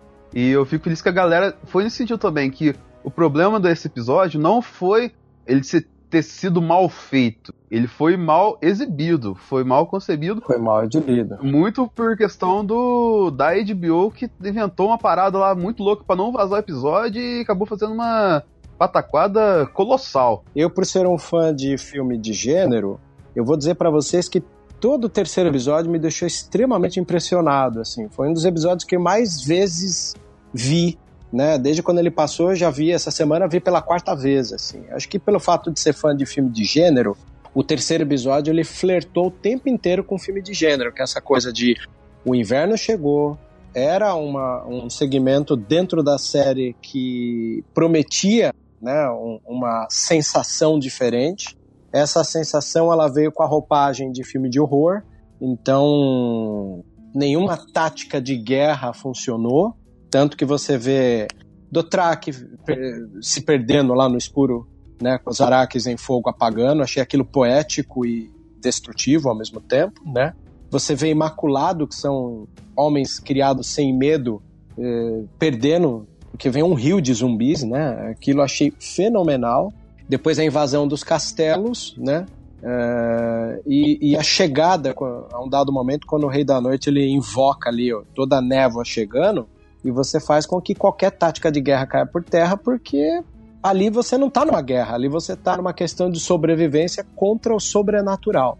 Isso para mim foi uma das coisas que mais gostei, embora muita gente, amigos, amigas, pessoas de cinema até que não gostaram do terceiro episódio, eu gostei da experiência que eu fui jogado. Acho que eu não estava preparado, não sabia que ia enfrentar numa série, em um capítulo de série, uma imersão em cinema de gênero, um filme de gênero, como fui no terceiro episódio. Então, tá aí a minha admiração eterna pelo segundo, por ser a união de direção, roteiro e, e sensações, mas o terceiro virou um, um episódio especial no meu coração. Embora a última temporada seja aquela temporada que nos decepcionou um pouco, né, pela pressa das coisas, o terceiro vai ter um lugar especial no meu coração. Eu, eu também revi o terceiro episódio depois. E, cara, ele, ele apanhou demais pelo fato dele estar tá sendo exibido na condição que foi que a gente citou aqui. E ele apanhou demais pelo fato do, da estratégia errada. Tipo assim, foi muita burrice ali. A estratégia que, que usaram para proteger o Interfell ali. A galera desceu muita lenha e não prestou atenção nesses detalhes que você citou aí, cara. Que de fato, cara, é uma coisa muito. Como você falou, Vamos colocar como se fosse uma franquia ali, tá ligado? é, aquele episódio é muito legal. Se você tiver condição de assistir ele numa ultra qualidade assim, e com seu coração aberto de, de ranço, assim, não, não ficar alimentando esse ódio, assim, você vai se divertir com esse episódio. Mas, indo adiante aqui, Da que você entrou nessa parte, questão visual, e complementando toda essa questão, a gente tem começado, entre aspas, da base, da questão de figurinos e ambientações, assim, que é outra coisa que às vezes passa despercebido, mas tem, cara, é o requinte que os caras utilizam ali, o nível de detalhe de, de roupa, de figurinos, principalmente da, da Daenerys, logicamente, falar assim, porque ela, o personagem ficou muito em ênfase em cada roupa que ela utilizava, da questão de corte, do tecido e tal, assim. Você via, assim, tipo, conseguia transpor, transpor a imponência que ela tinha, mas, tipo, da Cersei ali, pelo fato dela ser a rainha, assim, e todo, todos os figurinos dela ali, praticamente, foram impecáveis, né, cara? Esse cuidado que os caras tiveram, assim, é uma coisa maravilhosa também, né? É, se por um lado a série ela peca na adaptação de roteiro, né, do que poderia vir, né, a série perdeu um pouco de poder, né? A gente teve nessa série uma, uma situação inédita, que é a série de TV alcançar os livros e ultrapassar eles. Sim. Isso se torna às vezes crucial. E para mim refletiu muito a série, quando você alcança a série e, e ela perde um pouco o sentido, né? E, e junta alguns fatores, assim como próprio George Martin ter sido um dos caras que ajudava no roteiro, porque ele é um cara escalonado no roteiro. Além dele ser um escritor, escritores que têm predisposição para o audiovisual são roteiros natos, roteiristas natos. E ele praticamente parou de, de, de, roteirizar, acho que na terceira ou na quarta temporada. Assim. Ele virou só consultor. Então já cai um pouco, né? Por conta disso. Mas se a gente deixar isso de lado e pensar que a série ela cumpre com o deslumbre visual, e o deslumbre de visual é o quê? É direção de fotografia, figurina, direção de arte, isso é impecável, cara. Tava vendo podcast que eu sou muito fã, que é o Podcasters, né? E lá o pessoal comentou uma coisa que eu não sabia, que o episódio em Porto Real, eh, na verdade, ele foi rodado na Irlanda, e num dos vídeos de extras que eles acharam aí procurando na net, tem o povo lapidando as pedras quebradas, colocando o desgaste do leão do, da casa dos Lannister na, na parede. Então você vê que ali realmente uma das coisas que Game of Thrones teve nesses oito anos e de uma maneira impecável foi a direção de arte, sim. Rafa, tem alguma coisa para jogar na mesa aqui pra gente? Questão técnica aí? Então, o, o, o ele falou muito do roteiro, né? É a adaptação do, do livro para uma série, né? Eu ia dizer assim, é, quando eu comecei a assistir a série, eu não entendia por que, que virou um hype, né? Ou porque as pessoas estavam gostando tanto pela primeira temporada, mas no decorrer da segunda eu comecei a entender. Por causa da construção de, de personagens e por causa da, dessa evolução e também. Uh, como assim? Game of Thrones não é focado na, muito na ação, né? Ele é mais focado no, nos diálogos, né? Eu acho que os diálogos, diálogos que fazem a série ser o que é. Você falou de diálogo, né? É, depois do Longa Noite, a gente tem aquele episódio que é um preparo para o episódio The Bells, que é o, talvez o episódio mais controverso da, dessa temporada. Toca ACDC nesse episódio? é, imagina. Poderia, perfeitamente. Poderia, né? The Bells, né, cara? Ainda mais se a banda viesse com, com um pitch atropelando todo mundo, ia ficar incrível. o, o meu episódio anterior, ele tinha já demonstrado no seu percurso de diálogos entre os personagens que tinha alguma coisa estranha ali. Bom, vamos ser sinceros que há um bom tempo o comportamento da Daenerys, embora ela sempre foi uma tirana e, e demonstrado como tirana, é, alguma coisa no diálogo, diálogo dela não estava suando direito, assim, sabe? E, e eu estava sentindo deslocadaço no, no quarto episódio da oitava temporada quando chega ali perto do, do, da parte final e entra um diálogo entre o Tyrion e o Varys, e eles confabulam política, falei, é engraçado, né? Porque outro dia tava trocando ideia na internet, aí um amigo meu falou, não, Game of Thrones raiz é isso aí, é um monte de gente querida morrendo. Eu falei, não, Game of Thrones não é um monte de gente morrendo, porque a morte dessas pessoas é, não é pelo simples prazer de, ah, vou matar o seu personagem favorito é que boa parte dos personagens, dentro de lógicas de roteiro, eles são ferramentas, né? E essas ferramentas, elas têm uma utilidade, então nenhuma morte é em vão. Porque uma das coisas legais do Game of Thrones é que essas mortes, às vezes, são consequências de decisões políticas tomadas. Então, toda decisão tem uma consequência depois. Isso, a série inteira você sente. Qualquer ato, qualquer movimentação dentro dessa ideia do jogo de xadrez ou do jogo dos tronos, como a gente fala, vai culminar em alguma situação depois, né? E tudo isso, às vezes, ele é pré... É, visto assim, né? Ele é, a gente tem uma previsão da situação quando personagens confabulam politicamente. Então, para mim, o Game of Thrones raiz não é esse Game of Thrones que a galera tem uma visão rápida e rasteira do tipo, ai, matou personagem é Game of Thrones raiz. Não, o Game of Thrones raiz é aquele onde as pessoas confabulam politicamente e essa sede de poder às vezes causa uma situação final que tem perdas e danos. Isso é Game of Thrones raiz. Então, no quarto episódio, que eu tava super chateado que ele já tava caminhando para uns diálogos nada a ver, quando Varys e Tyrion conversam no final sobre quem devia sentar no trono, falei, legal.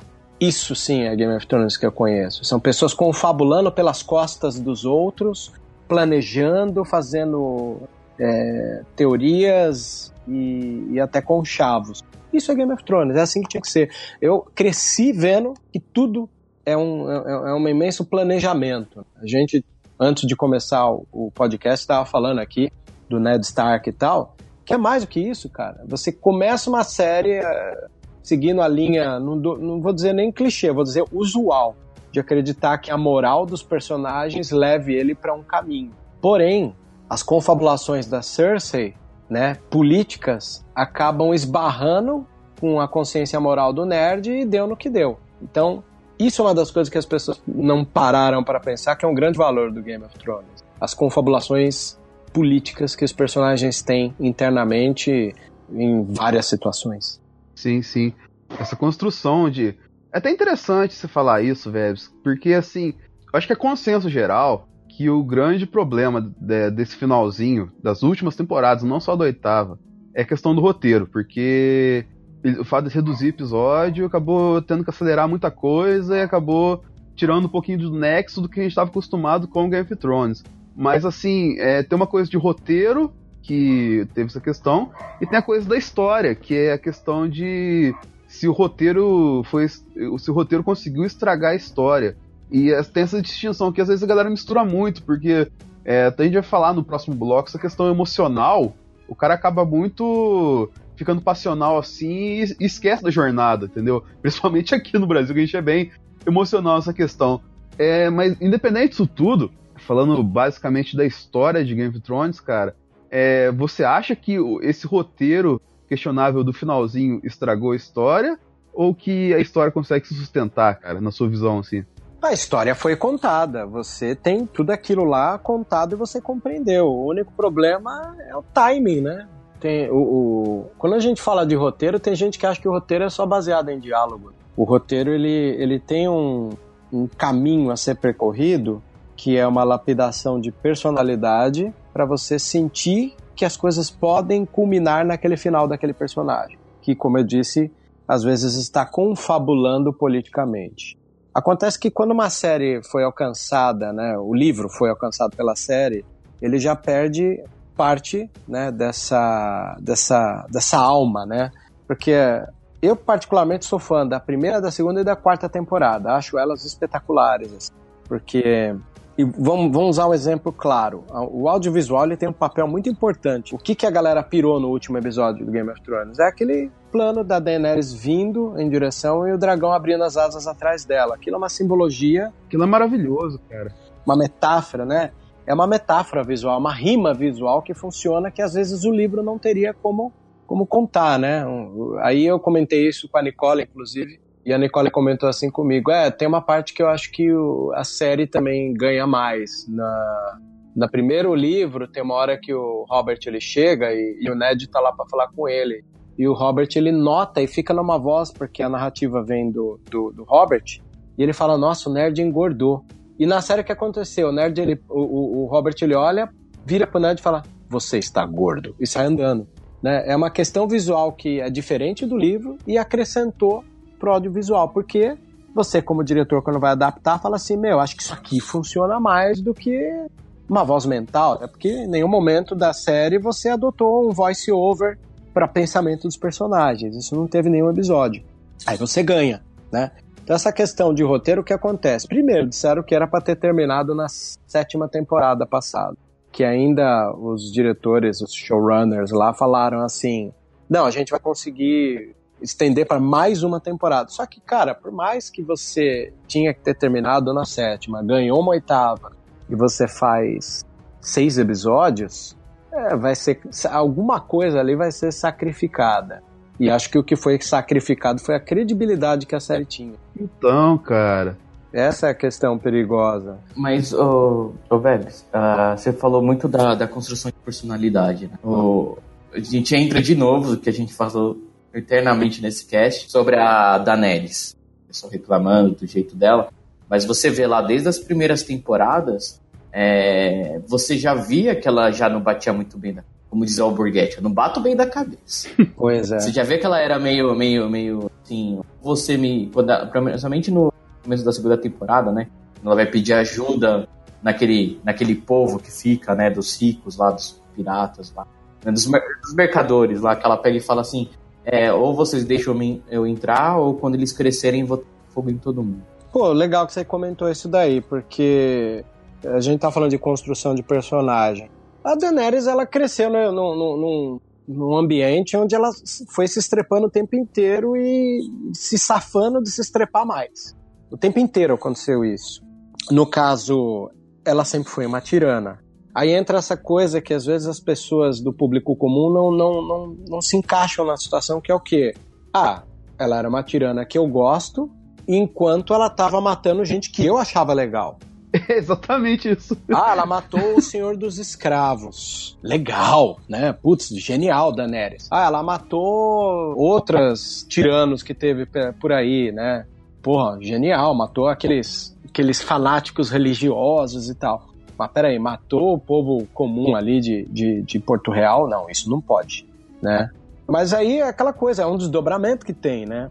Ela sempre foi aquilo. Acontece que assim, é, tem várias outras nuances que puxam situações sociais fora da história que é crucial para o momento de degustação do episódio.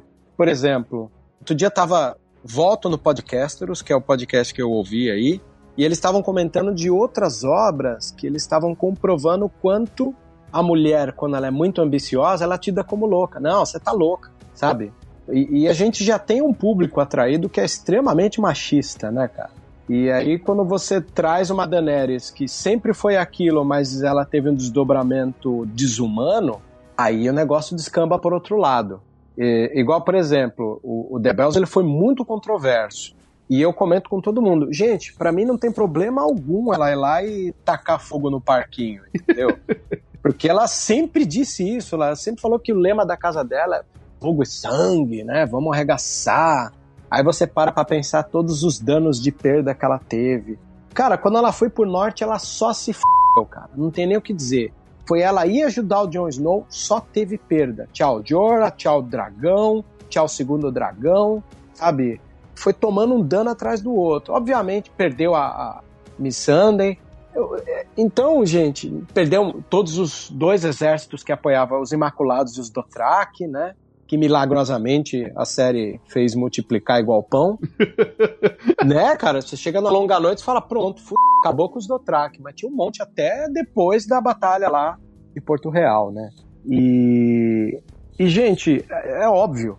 Uma, uma, mulher que foi cre... que cresceu no meio tirânico, né? Ela toma uns danos que ela tomou, ela vai botar fogo no parquinho mesmo. O que me irritou um pouquinho, que eu vou dizer para vocês, é o olhar moral que o, a Arya Stark e o Jon Snow deram para os atos dela e esses olhos foram dados para o espectador. Pensa comigo, imagina se o negócio estoura ali, todo mundo sai esfaqueando todo mundo, mó guerra, né? Mas o Jon Snow vai lá e esfaqueia a Dani. Depois diz, não, você estava tirando demais ou não, você mudou o discurso de acordo com a expectativa do John, não nosso espectador, né? Mas eu não gosto desse olhar moral. Eu acho uma das maiores falhas do episódio The Bells é a série narrar pelos olhares do Jon Snow e da Arya uma recusa da atitude da Dani como se não, isso não podia, não, isso não pode. Mas gente, tava tudo dando a crer que ia dar nisso, né? E, e até essa questão que você colocou sintetiza muito bem que tá todo mundo falando. O roteiro, ele era um ponto forte, junto com a história na construção de todo é, esse monstro que foi o Game of Thrones. Mas assim que ele perdeu, entre aspas, a muleta do livro, ficou perdido, é, ficou meio confusa a parada, entendeu? É. Esse final até a própria jornada que você contou aqui, e que a gente falou algumas vezes nesse cast, e que vai repetir algumas vezes nesse cast para exemplificar várias coisas, vários pontos que vamos soltar aqui, é uma construção que dá pra gente entender por que, que teve essa discórdia efetivamente no final com, com esse desfecho que teve, né? Mas dizer que isso, que essa falha na construção de. essas falhas, na verdade, na construção deste roteiro estragam a história de Game of Thrones, eu, eu pelo menos acho que não tem sentido, né? A história contada, assim, é uma história legal. Ela não vai ficar ruim porque o roteiro, no final, tipo, um, em um ponto do, dessa história, o roteiro foi mal feito. Porque ao longo da história toda, contando Game of Thrones como um todo, eu acredito pelo menos que foi uma história bem contada, né? Cara, a história foi contada. Tudo é, igual depois, uma das coisas que ajudou a galera a entender, mas também alguns não quiseram entender, é que George Martin chegou lá no final e falou: não, tudo que aconteceu na série é o que vai acontecer no livro. Só que a gente que gosta também de ler vai ter as nuances que levam os personagens a ter aquela atitude, né? Que dá um, um problema. Que dá a entender que o problema é maior, o buraco é mais embaixo, vamos dizer assim, né? É, como, como o pessoal fala, everybody wants a happy. É, exatamente. Todo mundo quer, né? Todo mundo quer um final feliz, mas é isso que eu gosto. É, Game of Thrones pra mim é a vida real no e crua, né? Nem sempre você consegue as coisas que você quer, né? E nem sempre você vai terminar bem. É, com certeza. A Ana, lá do Podcasters, ela falou uma frase que me marcou, que eu vou utilizar até em aula. Ela falou que um, um filme é uma série com sucessões de situações ruins não torna um filme ruim. E é verdade. Você não pode analisar a sua vida só por causa de uma coisa ruim. Até porque, mal, mal e porcamente comparando, se fosse isso, Logan ia ser um filme terrível e não uma maravilha igual. pois é, final triste, né? É, Sim. é que na verdade é engraçado. O Carlão Rechenbach, é, ele tinha um blog que chamava Olhos Livres. Acho que ainda tem, deve ter no ar até. É lá que ele colocava as divagações dele, né? E no, na, no quesito de termos olhar, olhares livres, é aquele que a gente pode observar com muito mais veemência a situação. O que, que é olhar livre? É aquele que você se desprende e qual o problema latente que a gente tem hoje em dia? Temos um sistema exibidor de cinema e temos o que, que é extremamente cinema norte-americano, de uma lógica hollywoodiana que é começo, meio, final feliz. Tudo que sai do começo, meio, final feliz, a galera entra um pouco em parafuso. Igual, por exemplo, pegar um esquema nada a ver com isso, Pulp Fiction, quando surgiu em 95, ele não era começo, meio, final feliz. Ele era meio, final, começo, mais ou menos assim e pegou a galera desprevenida. Hoje ele é super cultuado, mas na época ele foi muito estranhado pelo formato de roteiro de você desandar a lógica, né, de narrativa progressiva. Ainda bem que você tocou nesse ponto, Vebs, cara. Tem um ponto muito interessante aqui que eu falo, e não é de Game of Thrones, mas pode ser colocado agora aqui, que muita gente se esquece, tá ligado? Que nem, ah, a galera hoje idolatra o Darth Vader. Eu também adoro Darth Vader, sim. Acho ele o maior lendo, assim. Ah, eu gosto do Jar Jar Binks. Ah, você é um...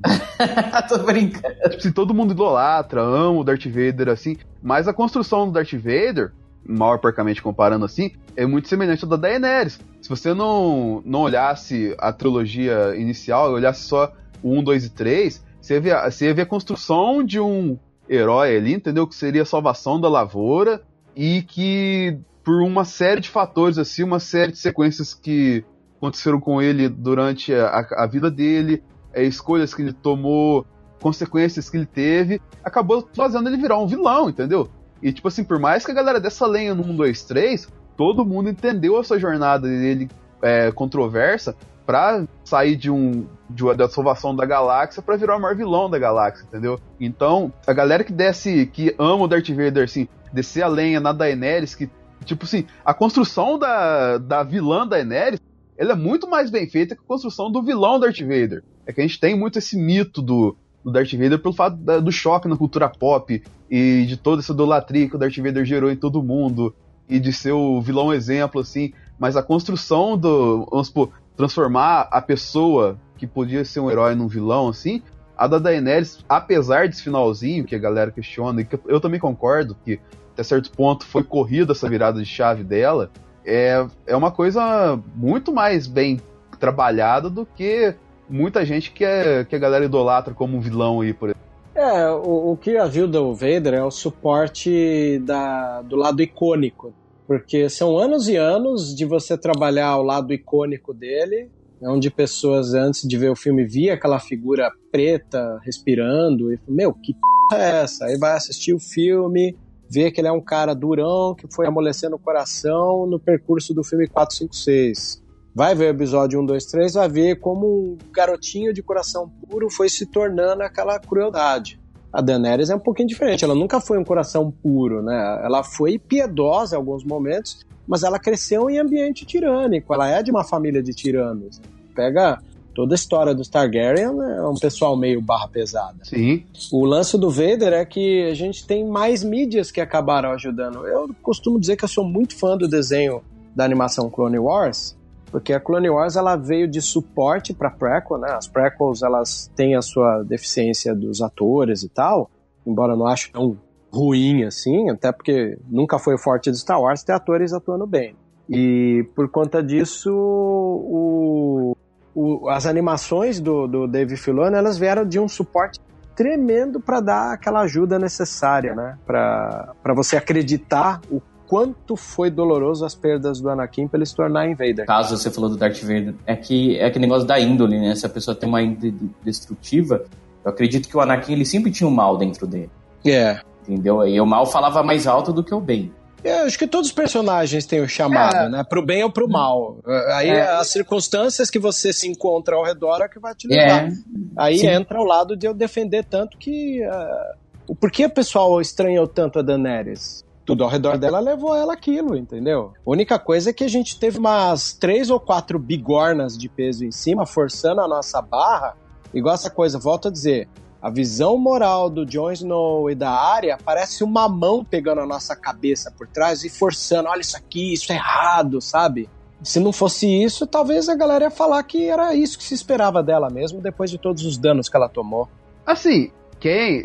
Aqui é uma coisa. Sim, eu gosto do personagem do Jon Snow, mas aqui já é uma crítica minha.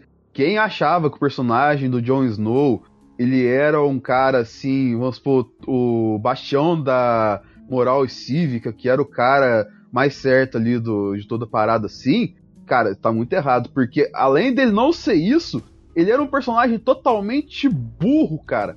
Tipo assim, todo mundo falou da questão do, do emburrecimento, a gente vai até falar no último programa dessa série, questão de acelerar o roteiro e, entre aspas, deixar personagens que eram inteligentes burros para isso. O, o, John, ele, desde quando ele voltou, que a Melisandre ressuscitou ele, ele foi sempre um personagem muito burro. Esse tipo de coerência tem no John, entendeu? Ele sempre fez escolhas que eram muito questionáveis assim e que pareciam que foi pouco raciocínio. Até a, pró a própria Batalha dos Bastardos é isso, ele ia perder retumbantemente ali se não fosse a Sansa aparecer com o Baelish ali com o exército pra dar um contra-ataque, cara. E, tipo assim, o, essa construção do John também a galera tem que pensar, ó, presta você tá olhando quem? Sua referência é quem? É Jon Snow. Olha o histórico do Jon Snow, o que, que ele fez, cara? Ele, tipo assim, ele tem toda construção de herói nele assim, mas ele se tornou uma pessoa que, tipo, faz coisas que um herói não faria, cara. É, o John nunca foi um cara. É engraçado, né? Eu tava assistindo o, o, o, no, naquele episódio, no final do, do quarto episódio, acho que foi na hora que ele que a, a Dani fala, não, não vai falar para suas irmãs, ele não, elas são minha família, eu vou falar. Aí eu lembro do da, da minha namorada comentando assim, esse John é puro Ned Stark, né? Aí é engraçado que ele fala isso, né? É, ele fala isso no momento que a Dani pediu, pelo amor de Deus, que não, que ela já tinha captado que a Sansa ia usar de malícia e tal. E usou. O cara tem uma moral do Stark que é a mesma moral que ferrou o Ned. Então, é engraçado essas repetições, né? Que é uma, é uma frase depois, posterior dele, que eu não compro. Quando ele vira pra. Ah, eu não sou um Stark. Podia ter sobrado alguma coisa. Ó, oh, você pode não ser no sangue, mas você cresceu como um Stark. Ia ter um peso legal ali. É, eu não sou Stark, eu sou um Snow. Eu vou criar um novo povo, que nem eu. Mas só pra gente finalizar aqui, cara, além de todas essas coisas que a gente falou aqui, logicamente, questão de, questão de efeitos visuais, cara, o, o requinte que eles tiveram na questão de construir e tal, assim. Você acha vários vídeos da produção falando é, e mostrando exemplos de construção, assim. É uma coisa maravilhosa. Tipo, o Drogon no último episódio, o, a toda, a, entre aspas, a atuação do Drogon, assim, cara, é uma coisa maravilhosa, assim. E, tipo, é até difícil. E, tipo, uma parada dessa em filme, cara. E vendo televisão uma coisa dessa é um primor. Começar pelo Rafa aqui, cara. O que, que você tem falar desses VFX maravilhosos que a gente viu, cara? Não só VFX, práticos também, né? O Webs falou do episódio da, da quarta temporada. Eu, a temporada que eu mais gostei até agora foi a quinta, sabe? A quinta acontece muita coisa bacana e, pô, eu não esqueço daquela, daquela cena do, do, do, Jon Snow enfrentando os White Walkers lá e eles atacando os selvagens. E é um plano, um plano contínuo lá, ele lutando, as coisas acontecendo em volta dele, ele correndo e indo lutando. Cara, aquilo, aquilo é muito bom, sabe? E você vê o, o, os bichos vindo. É, eu, eu acho da, do, os, os, efeitos visuais pros White Walkers ficaram muito bons. Os dragões, né? Eu acho que é, é, é o que eu falo. Se você pegar a primeira temporada, você vê que não tinha tanto investimento. Acho que a HBO não apostava tão grande no Game of Thrones. Fala, não, é mais uma série nossa. E você vai vendo tanto pelo figurino, tanto pelos efeitos práticos e pelos é, efeitos visuais, é, essa evolução, né? Você vê os dragões na primeira temporada, assim que eles aparecem, e depois você vai vendo eles no decorrer que os efeitos vão só melhorando. Concordo plenamente. E, e, sempre a favor da, da, da, da, narrativa, né, cara? Porque o efeito especial ele tem um peso maior quando você debruça ele em favor da narrativa. E funcionou muito bem. A única coisa é que faltou. Faltou os lo, o lobo, né? O Ghost. É, essa, essa questão a gente vai discutir no. A gente vai discutir no, no próximo programa. Mas assim, é. Tá, eles usaram, entre aspas, a desculpa de que cortaram um episódio aqui porque ia utilizar muito VFX, ia encarecer a produção. Uma das desculpas que eles deram, né? Encarecer a produção e tudo mais assim. E que falaram, ia ter lobo, gigante e dragão. Aí lobo tem pouquíssimo, gigante tem um episódio só, e dragão você tem até cansar na última temporada, assim. Mas assim, independente se foi utilizado de modo inteligente ou não, o que eu acho que é quase consenso que todo mundo fala que não foi utilizada essa questão de modo inteligente, poderia ser muito mais bem trabalhada se o orçamento estava curto. A questão impecável, principalmente episódio 5, cara. Eu vi o episódio 5 em full motherfucker HD aqui na casa do colega meu aqui, cara. Que coisa maravilhosa o dragão passando assim em cima de Kingsland, cara. É, foi tipo, é uma coisa muito bem feita, assim, você, entre as. Você, você acredita antes me tiraram tudo, de todo, de todo Pô, É engraçado, você falou desse episódio, tem acho que é o primeiro episódio, quando eles estão chegando em Winterfell, em marcha, tá os Imaculados em marcha, aí no meio da marcha tá o John, a Dani chegando, aí tem uma hora que na torre tá a Sansa, a área, de repente vem os dragões por cima com uma câmera... Cara, aquilo é deslumbrante. Maravilhoso. Maravilhoso aquilo, aquilo me, me, me espantou. E na TV não tem nada precedente nisso, né, Vebs? Alguma coisa parecida? Lembra? Por cima sim? Cara, não, não lembro. Eu acho que o primor de outras séries foi tudo debruçado em roteiro, agora em efeitos visuais, em direção de arte. É a primeira vez que eu vejo uma série de investimento altíssimo, né? Que parece cinema. É. Aí você pensa, né, o cara gasta, per... os caras lá do VFX perdem noite editando parada. Nem a própria Natália comentou quando ela veio aqui falar sobre animação, que às vezes eles per... fica três, quatro semanas no efeito e que depois no corte final os caras tiram porque não vai ficar interessante no episódio na hora do corte e perde trampo assim, né? Os caras fazem um trampo e o continuista vai lá e esquece um copo de Starbucks em cima do da mesa, né? Mas você sabe, é, que coisa, né? No final virou uma piada interna aquilo, assim, embora a galera reclame e tal. Aí lembrou daquele meme dela com um copo de Starbucks, com um monte de nome e tal até os erros dos caras caem a favor deles, né? Não, que lá foi um jabá, com certeza. É marketing. é marketing. Ah, é. Vebs, finalizando o papo aqui, cara, muito obrigado, de verdade. Como sempre, é, sempre, é muito legal receber você aqui pra gente ter essa visão mais técnica da parada, assim. E eu gostaria que você desse seu jabá aqui, cara. Como é que a galera te encontra? Você tem um, alguma coisa pra oferecer, sim? Enfim, o momento é seu aí, cara. Eu sou um dos editores e criadores do site da Sociedade Jedi. Recentemente a gente tem dado um up no Vozes da Força, que é um podcast da União Star Wars, que é um site que une os principais veículos sobre a saga Star Wars. E, eventualmente, tenho é, criado também podcasts para a faculdade Assis Gurgás, que é onde eu dou aula aqui no Paraná. Maravilha. Então, logicamente, como falamos todas essas questões aqui envolventes, agora vamos para entender o que aconteceu no coraçãozinho da galera, entender a questão psicológica aqui, como que Game of Thrones nos afetou. Não é mesmo, Rafa? Bora, que a única certeza que nós temos é. que a noite é longa e cheia de mistérios.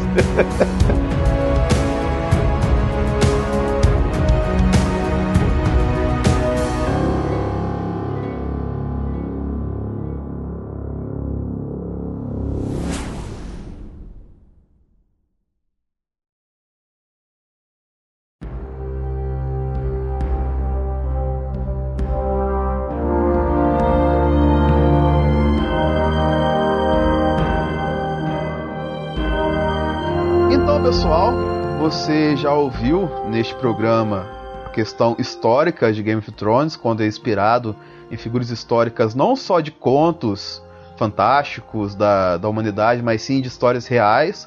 Você também já ouviu a questão técnica da série, a gente falou requinte de produção e tudo mais assim.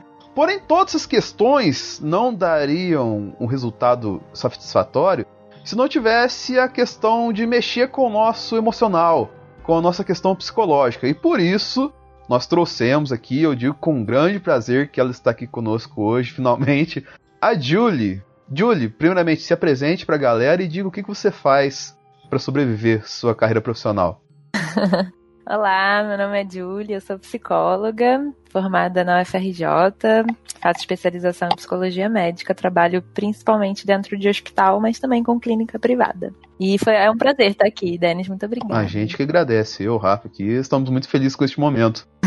Falando nisso, Rafa, uma coisa que você até comentou comigo, a questão do hype, né? Eu acho interessante a Julie dar uma explicada pra gente o que, que acontece com o hype, galera. Por que, que a galera fica tão hypada com certas coisas assim? E Game of Thrones é o trem do hype a 500 km por hora. Ah, meu, eu, não gosto dessas coisas de hype. Que eu acho que brasileiro hypa tudo, sabe? Ah, como, por exemplo, a melhor série do mundo, a melhor filme. Aí semana que vem estreia outro filme, é o melhor filme do ano. Ah, isso é uma realidade. Nossa senhora, eu falei, tipo, eu nem tô no psicológico do, do brasileiro, sabe? Tipo, é muito. Qualquer coisa é a melhor coisa do mundo. Tipo, não tem base, não tem background de nada. O brasileiro se apaixona rápido pelas coisas. Demais. Aproveitando isso, Julie, vamos já mais ou menos entrar na conversa. Por que, que o brasileiro se apaixona tanto, tão facilmente assim pelas coisas? Por que, que é tão intenso? Cara, boa pergunta. Não sei o que, que a nossa cultura tem. Eu acho que a gente é muito intenso, na real, né? A gente é muito afetivo, é muito de demonstrar as coisas, e aí a gente acaba. Quando a gente se empolga, a gente se empolga. E a gente compra aquela ideia e vai, né? É muito ame odeio, né, cara? Em qualquer Aham. classe da sociedade. Sim, é verdade. Você acaba polarizando tanto positivo quanto negativo. Isso que atrapalha muito a relação da galera e eu vejo que muita gente não tem noção disso. Não, não tem. E, tipo, briga, perde amizade por causa de bobeira assim.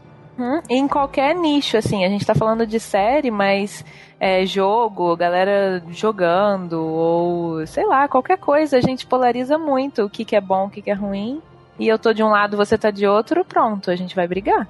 Sim. Né? Não só isso, né? Porque ah, eu vi muito pelo Game of Thrones, principalmente nessa última temporada, né? As pessoas reclamando demais, como eu perdi oito anos da minha vida assistindo isso, tipo, julgando uma série por um episódio, sabe? Sim, exatamente. Pelo final. Sim. Eu quase falei assim, pessoas, vocês não assistiram Lost? Desde que, depois que eu assisti Lost, nada na minha vida foi igual, sabe? Com série. Eu nunca mais criei uma expectativa em cima de uma série. Aham. Então, assim, eu vejo que. E outra, o pessoal critica, ah, mas a, a Daenerys nunca. Ela, ela não foi mal desenvolvida. Assim, eu, eu notei que, por exemplo, ela. é, ela já, já, já demonstrava nas outras temporadas, entendeu? Em outros episódios. Sim, é pega verdade. pelo olhar dela, sabe? Pelo tom da voz dela. As punições que ela botava, mas a como a gente tava torcendo pra ela, a gente não via como ruim. Esse é o problema do brasileiro, porque o brasileiro ele, ele, ele vê as coisas como protagonista, ele não vê como observador. Exato. É, a gente pega muito pra si. Desde que eu conheci um filme chamado Sin City, que nesse filme ninguém presta, ninguém é bom e ninguém é mal nesse filme. Todo mundo tem seus motivos, eu falo isso do ser humano. Mas é. Ninguém é bom, ninguém é mal. Tem, tem as suas índoles, né? Mas falo que o pessoal fala, ah, não, é porque o pessoal é, tem a necessidade de enxergar alguém como bonzinho, entendeu? Aham. Ou alguém como mal. Se você pegar, por exemplo, o, o personagem lá, usando a cultura pop, a gente pegar o Mr. Freeze, que é um dos maiores vilões do Batman. ele não é mal. Tipo, ele só faz o que faz para tentar salvar a mulher dele. E ele vai ao extremo para fazer isso. Mas é isso, o ser humano é isso. A gente tem coisas boas e coisas ruins. Mas geralmente as ruins a gente não quer olhar e muito menos mostrar para as pessoas, né? Eu não tinha pensado nisso e agora pode ter ser interessante a gente colocar aqui na mesa. Vamos colocar assim, o fato da Daenerys, vamos colocar na construção do personagem assim, ter virado essa chavinha pro lado evil assim em determinado ponto. Determinado não, depois de uma sequência de fatores assim, é uma coisa que é comum e a galera se não nota. O que, que a gente pode vamos, acreditar dentro da área de psicologia uma pessoa virar chavinha totalmente assim a ponto de se tornar a maior ameaça, sendo que ela era a maior salvação? O que você pode trazer pra gente nesse aspecto, para tentar explicar isso? Acho que a gente pode falar disso, de quanto que a gente tem tudo dentro da gente, né? A gente tem todas as emoções, a gente está capacitado para sentir todas as emoções. A questão é que a gente separa nas que são boas de sentir e nas que a gente tem que reprimir né? No caso, a raiva, o ódio, essa impulsividade, a agressividade. Isso por conta da gente viver em sociedade, a gente geralmente tem que reprimir esses impulsos assim, ditos, né, como ruins. Mas você vê, até como o Rafa estava falando, que durante a trajetória dela, ela já era bastante, assim, agressiva mesmo com os vilões da história, né? Com o pessoal que escravizava lá os povos daquelas terras de onde ela veio, ela já tinha umas atitudes assim. Quando ela chega em Westeros e acontece aqui, quer dizer, em King's Landing, e acontece aquilo tudo, a gente consegue ver claramente quando que ela, não digo nem virou a chavinha, porque aquilo ali ela sempre fazia, mas quando que ficou insuportável para ela pensar em livrar alguma coisa daquela terra ali que ela tava. Ela só queria acabar com tudo, né? A ligação da empatia, eu acho que talvez seja o não foi o fator principal ali, que ela não conseguiu sentir empatia em ninguém além do, do, do território dela antes. Que antes dela atravessar o mar, ela era vista como a deusa, a rainha efetivamente. Depois que ela atravessou, ela chegou lá e bateu de frente com, com a Sansa lá em Winterfell. Aí depois veio pra, pra King's Landing lá, perdeu a Missandei de bobeira, assim, entendeu? Sim, e ainda tinha a ameaça do Jon Snow, né? Dele, sim, sim. dele ser o querido lá, porque ele era um Targaryen. Então, você imagina, aquilo que ela falou no. Não sei, acho que no penúltimo episódio, agora eu não lembro. Que ela não era bem-vinda ali. Sim. Até quando eles ganharam a guerra lá do, norte contra os White Walkers lá, ela ficou. A, cena, entre aspas, do Starbucks, que tem um copo Starbucks lá. É. Na verdade, aquela cena lá, ela tá melancólica porque ela foi uma das grandes responsáveis pela vitória ali e tá todo mundo dando o louro da vitória pro John, né? Exato. Então você percebe exatamente quando que ela vai ficando, parece que ela vai ficando muito reflexiva, né, ao longo desses últimos episódios assim. E o que ela faz com isso? Eu também enxergo que eu acho que foi muito do ego dela, né? Meio que já meio que se sentia superior, né? Devido a tudo que aconteceu com ela, ah, tem os dragões, tenho tudo. E, e eu acho que a gota d'água foi para quando o mal realmente estourar dentro dela até o Coringa dizia, né? A gente tá, eu tô usando muito o termo do Batman porque o Batman é muito psicológico também. Sim. E o Coringa falou: todo mundo pode ter um dia ruim, né? Na piada mortal. Uhum. E ela teve, porque ela perdeu as pessoas que, elas, que ela mais amava. Exato. O Jorah lá, a Missandei, ela, ela surtou. Não, exatamente. É a mesma coisa que o Denis perdeu o Sala da Discordia, perdeu o Juan. O Denis vai surtar também. Não, se eu perder o Juan, eu fico feliz. O Ron vai virar o Bron, né, cara? Pô, o Bron é da hora, cara. Eu, eu gosto do Bron. Falar nisso, Júlio. Aproveitando só, como é que você definiria o Bron, que é um cara que tá vendo o circo pegar fogo e ele tá só se divertindo naquilo tudo? Esse é o brasileiro, né? É, exato, ele é uma pessoa muito de boa. Sabe aquela pessoa de que assim, que vier eu vou dar conta do jeito que der. Se eu morrer, eu morri. Se eu ficar sem dinheiro, eu fiquei. E é isso, estamos tocando a vida. Ele é a pessoa que vive no presente. E é um cara que saiu muito bem pra fazer isso, né? Exatamente. E você viu que ele chegou a lugares muito bons desse jeito. Literalmente. É uma coisa que eu dele que é, o roteiro, né? Você vê que ele tem muito aquela sacada, assim, tipo, despojada, principalmente quando eles vão lá pra. lá na, na terra do Príncipe Oberyn, né? Que é quinta temporada, Martel. que ele tem toda aquela jogada dele, sempre umas sacadas. Uma coisa muito boa do, do Game of Thrones pelo que eu percebi, é o roteiro, né? E os diálogos. Porque. E funcionam muito bem com ele. Principalmente quando ele tem aquela conversa com uma das filhas do Ober, do Oberyn, né? E eles estão na prisão e ele fala, ah, já conheci muitas mulheres bonitas. Aí ela começa a se desvia, aí ele fica todo louco. Aí ele fala que ele vai voltar lá depois. Ou quando ele, ele, ele fala, ah, você luta igual uma mulher. Tem uma malemolência, tá vendo? É, tipo, eu acho ele muito jeitinho brasileiro, sabe? É. Encarar as coisas. Com certeza. Isso vai desde o lado, vamos colocar assim, são da coisa até o lado mais extremo de, de não perceber o perigo, porque ele só salvou o Jamie em determinada parte lá. Interesse, é interesse. Por, não, por causa que, tipo assim, ele não tinha a menor noção do perigo, tá ligado? O dragão ia meter fogo no Jamie ali, ele pulou em cima do Jamie e jogou ele na água. Ele podia muito bem morrer ali se desse alguma coisa errada, tá ligado?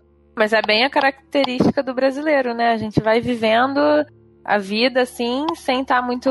A gente faz piada com tudo, a gente vive endividado e não, não tá nem aí pra uma hora que a gente pode. Pode acontecer alguma coisa pior. É, a gente pode dizer que o Bruno é tipo o Zeca Pagodinho do game. É, deixa a vida me levar. e em cima disso, você falou que trabalha diretamente com pacientes. É, seria bacana, vamos citar alguns personagens aqui. Primeiramente, o personagem que mais deu confusão aqui na galera, principalmente que não aceitou o destino dela, a Daenerys, que ela tem uma virada muito grande, eu acho que uma análise psicológica em cima dela é legal, entendeu? E tá, a gente citou alguns personagens aqui, e eu gostaria que você citasse pra gente aqui, porque o Game of Thrones ele gera uma, um estímulo na gente, assim, de fazer com que a gente olhe o personagem e sinta como se ele fosse da nossa família. Como se a gente conhecesse ele, assim, fosse um amigo, um vizinho nosso, assim gera uma empatia tão grande a este ponto de você amar o personagem como se você conhecesse ele desde criança. E o que que, vamos colocar a questão psicológica, explica assim, de, de chegar até esse ponto de uma, em, em, uma obra de ficção partindo das pessoas? Então, a gente tem que lembrar que quando a gente está vendo alguma coisa, né, é, por mais que conscientemente a gente sabe que aquilo ali é ficção, o nosso cérebro ele vai ler e vai promover algumas sensações na gente que independem se é ficção ou não. A emoção que a gente vai sentir, na verdade, ela é a mesma emoção que a gente vai sentir se fosse verdade, aquilo ali que a gente está vendo. Ele não distingue que aquilo ali é uma mentira, né, até certo ponto. Então, óbvio que a gente fica muito mobilizado, a gente chora, a gente fica com raiva. E essa questão da identificação com os personagens, né? Então tem coisas nos os personagens são criados assim com uma um, com cores ali, vamos dizer, tonalidades afetivas e de personalidade que atingem muita gente, né? Então tem a pessoa que é muito má, tipo a Cersei, ou tem alguém que é o bonzinho, tipo Jon Snow. E isso vai mexendo com as identificações das pessoas. Né? As pessoas vão projetando ali aspectos seus, e esse é o ponto principal.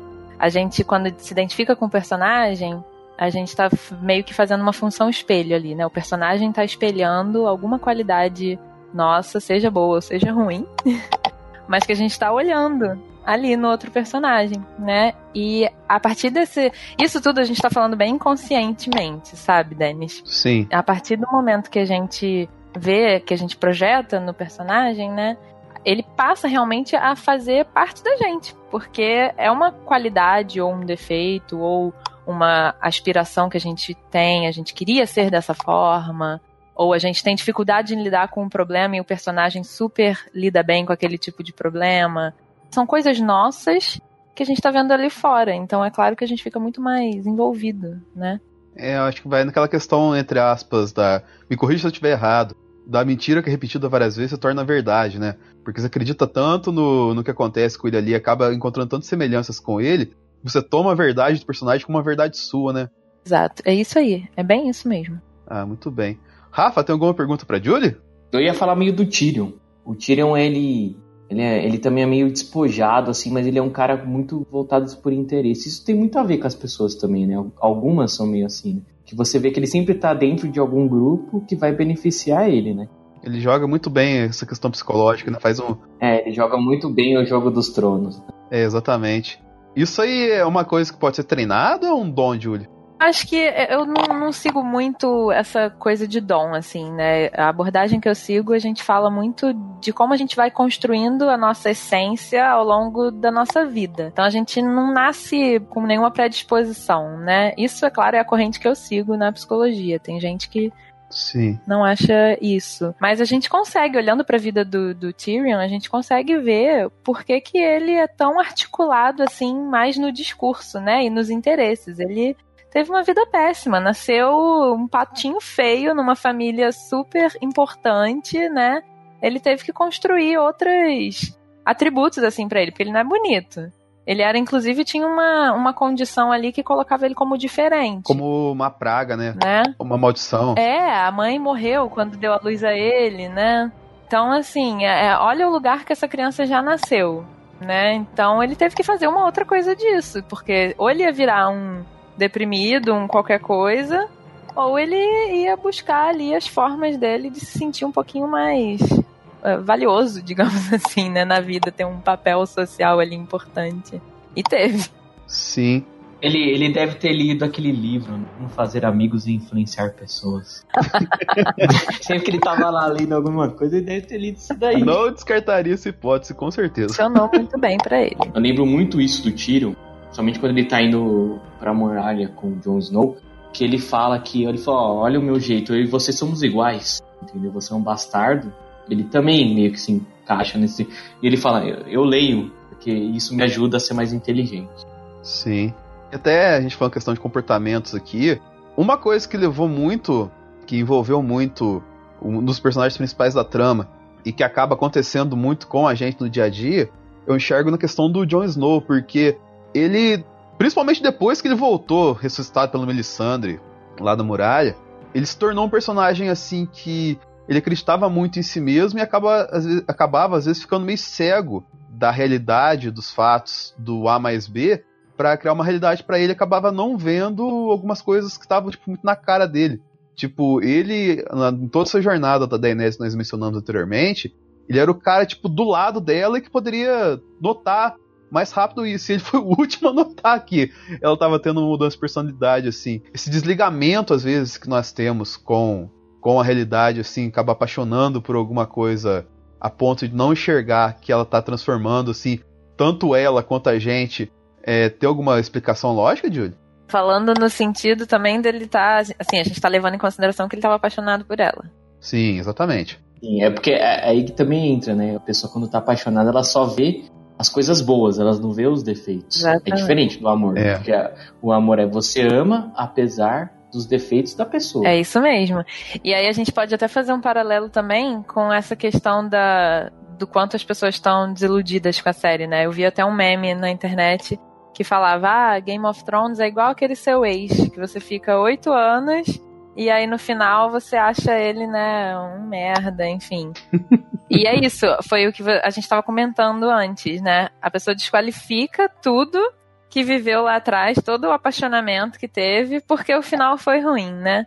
E essa questão do apaixonamento, ela é muito curiosa também, e aí entra o que aconteceu com o John, né, provavelmente, porque é isso da projeção também. Na hora que a gente se apaixona, a gente está projetando ali no outro o nosso ideal de pessoa perfeita com quem a gente quer ter uma vida.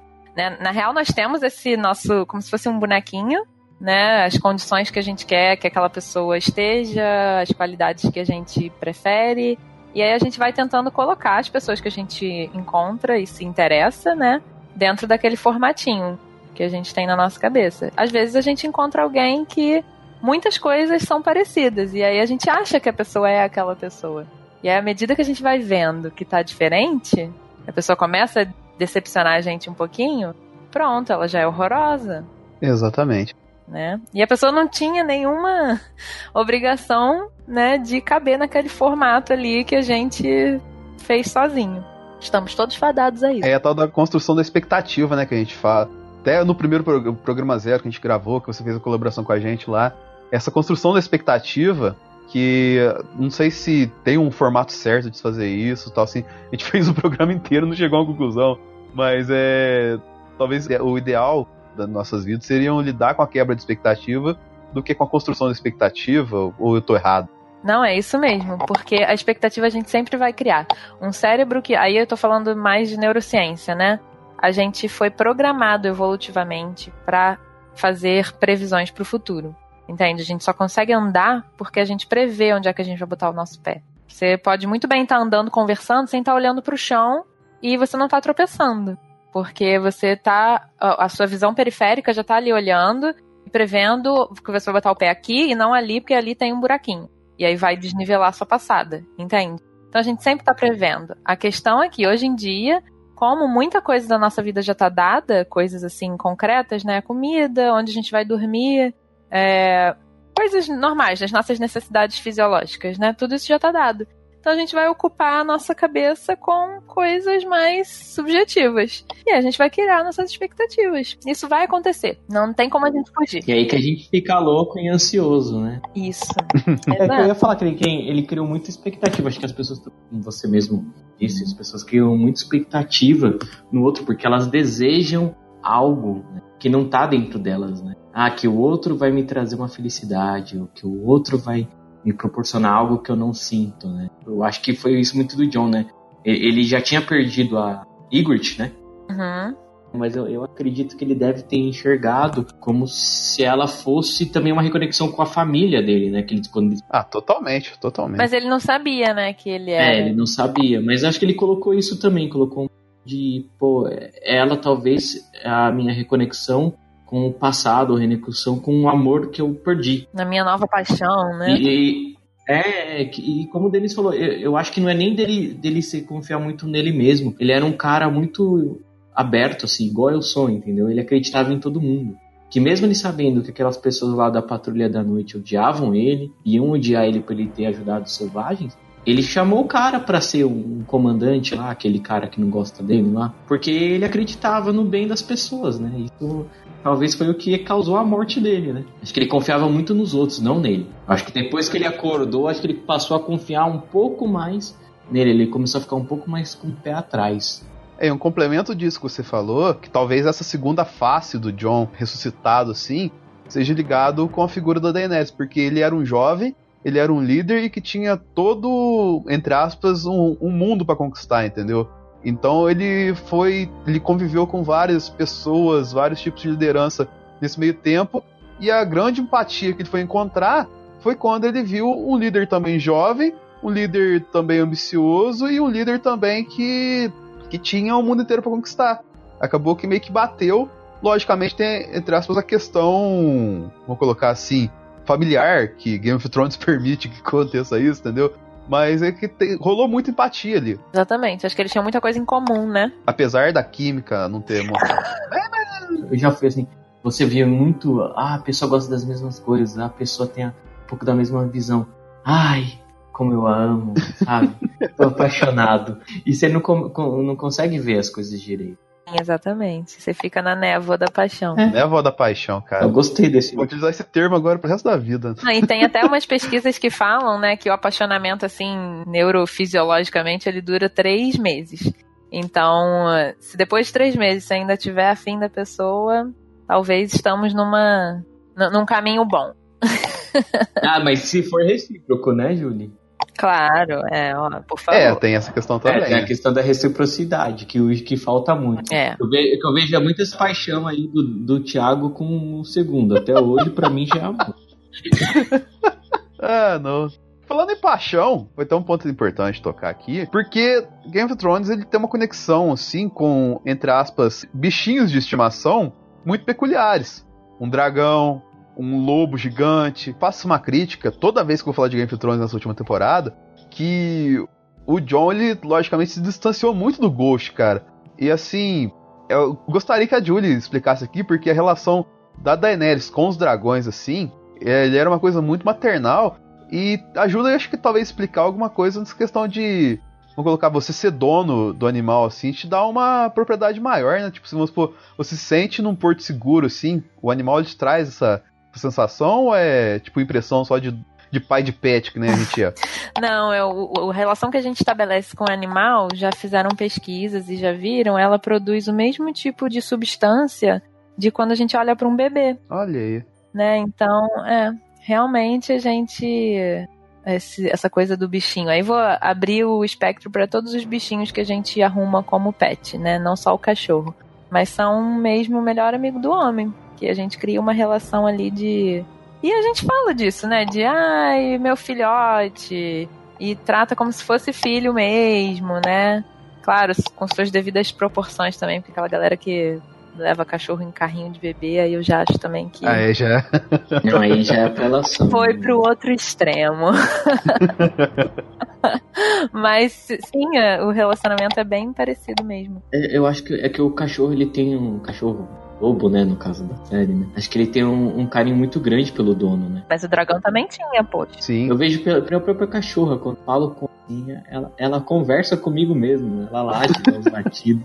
É que, é que o dragão, os dragões de Game of Thrones, os três, tinha um só que era mais malvadão, né, quando era mais jovem, assim, mas os três, depois de grande, eles têm uma relação com a Daenerys de cachorro mesmo.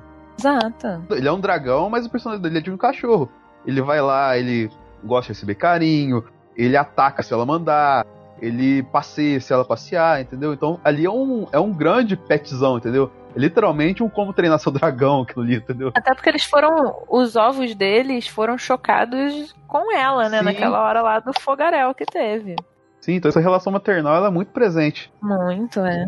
E ajuda a explicar também por que, que a Daenerys surtou, porque ela, a certo ponto, perdeu dois filhos dela. Sim, exatamente. Isso aí.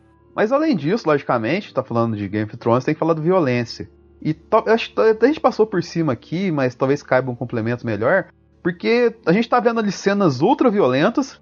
Nessa temporada a gente teve, tipo, meio que parcialmente o Clegane Bowl lá, que foi uma cena muito violenta, mas a gente teve, por exemplo, a luta do, do, do julgamento por combate do Oberyn Martel morrendo pro, pro Montanha, entendeu?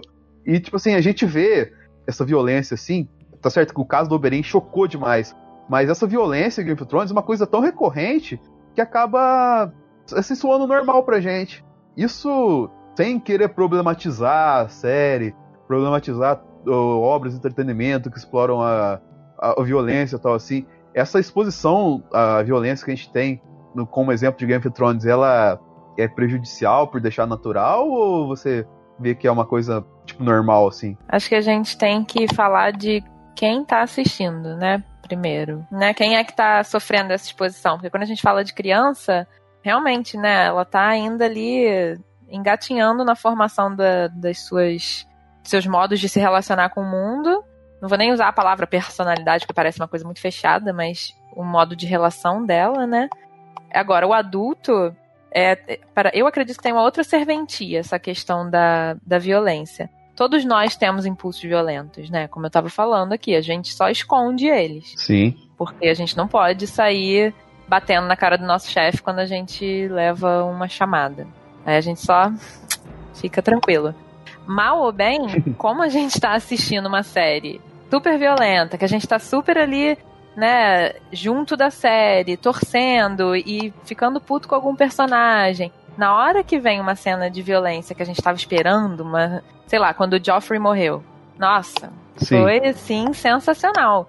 Aquilo acaba dando também espaço para os nossos impulsos violentos serem descarregados um pouquinho ali, entende? Sim, sim, é mais então uma eu não vejo problema nenhum, inclusive, exato. Vai até saudável, Exatamente. principalmente por causa do jogo. Porque aí você sente a emoção ali, né? Aquela coisa de, nossa. Quando a Daenerys mesmo tacava fogo em tudo, pô, era bom pra caramba. Você via todo mundo pegando fogo. Sim, o primeiro da Dracarys lá no. É. Aquele líder dos escravos lá. É uma cena maravilhosa. Todo mundo Exato. quer ver aquilo lá. Ninguém ficou falando, ah, ela é maluca, ela é maluca. Não rolou isso. tá errado. Ai, caraca, né? Bruno, A gente tá falando muito de violência, né? Mas, mas não é só violência no sentido das lutas, né? Mas no sentido do, do abuso, né? Contra as mulheres ou contra a, a própria, as próprias pessoas, assim, né? Os homens também. Acho que dos dois lados, no caso, como aconteceu com o Tio, né?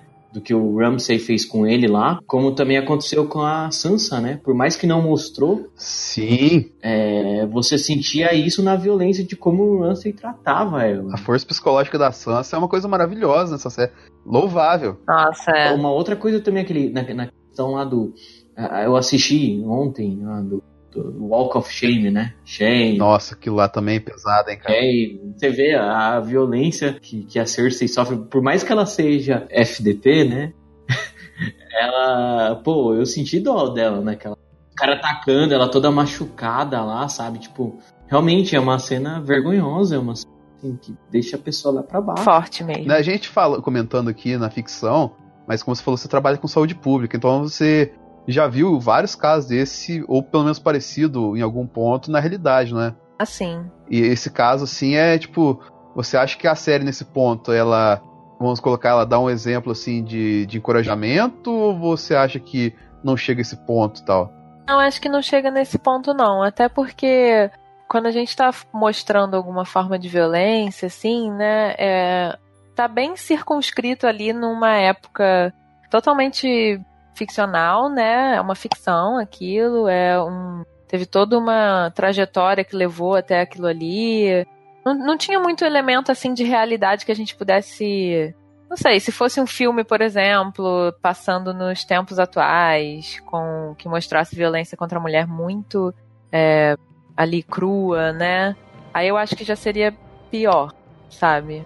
Mas no, no sentido que foi, eu não, não acho que serviu de modelo para nada, não. Tem em cima disso, tem a que muita gente olha as mulheres da série, e o exemplo de mulher forte, até dar os 5 minutos nela, era da Daenerys você olhava a Sansa, você via, a Sansa era uma, é confusa, agora que ela tá ficando forte. A Cersei, por mais que ela tenha. É, por mais que ela seja evil ali, a jornada dela até chegar ao poder na última temporada é maravilhosa. Na questão, vamos colocar, de construção de. De, de vamos colocar, de autoafirmação, de evolução e ganho de poder, assim. Mas o grande exemplo de todo mundo sempre foi a Daenerys. E a Daenerys, ela. Por mais que ela tenha sofrido é, obscuramente, sem exibir na série algumas coisas parecidas com aquilo que as duas sofreram, ela, no, na maioria dos, dos, das cenas dela, é tudo de glória, é tudo de, de vitórias, de conquistas tal. Sim, ela é uma mulher forte só da conquista, não é uma mulher forte que apanha tanto. Pelo menos no, no, período de vida adulta dela ali que a gente acompanhou, né? Exatamente. Mas é verdade. No caso da área, né? Porque é, todos evoluíram psicologicamente e a área ela se tornou uma nobody, né? Uma ninguém existe o caso do ser, do ser humano ficar tão abalado assim com tudo e se tornar meio que não ter nenhum sentimento assim, meio que fechado devido a muitas coisas ruins que aconteceram com ele? Sim, isso ocorre, mas acho que o que aconteceu com a área, até o treinamento todo dela para isso, era dela se transformar nessa ninguém, né? Mas justamente para ela conseguir meio que matar sem se envolver muito emocionalmente, né? Como se ela virasse uma máquina de de matar gente. Teve um sentido, no caso, esse embotamento. A gente chama de embotamento, né? Quando a pessoa não consegue sentir emoção nenhuma, fica muito apática pro mundo. Isso ocorre, ocorre depois de trauma, ocorre em processos de, de depressão mesmo, quando a pessoa tá muito deprimida, em luto. É, acontece de verdade. Seguinte, a gente falou aqui vários pontos, citamos vários personagens aqui e que ajudam a explicar por que, que Game of Thrones gerou essa empatia em todo mundo, entendeu? Você se sente representado várias vezes na tela ali, você tem momentos épicos, gloriosos, você tem jornadas marcantes aqui que diretamente faz a gente cativar e sentir empatia e sentir parte daquilo tudo. Porém, além de tudo isso, é, um, o que eu acho que é um dos grandes segredos assim, da série é o fator surpresa. Tipo, tem muito fator surpresa ali, reviravolta de roteiro. É, você tá assistindo a primeira temporada, você viu o Ned Stark ali, você acha que ele vai ser o cara principal da série ali. Quando vê, ele perde a cabeça sem mais nem menos, assim. Esse fator surpresa, eu acho que, na minha visão, que é o grande fator que fisgou a galera. O que que você tem a dizer pra gente, Julius, nessa questão do fator surpresa?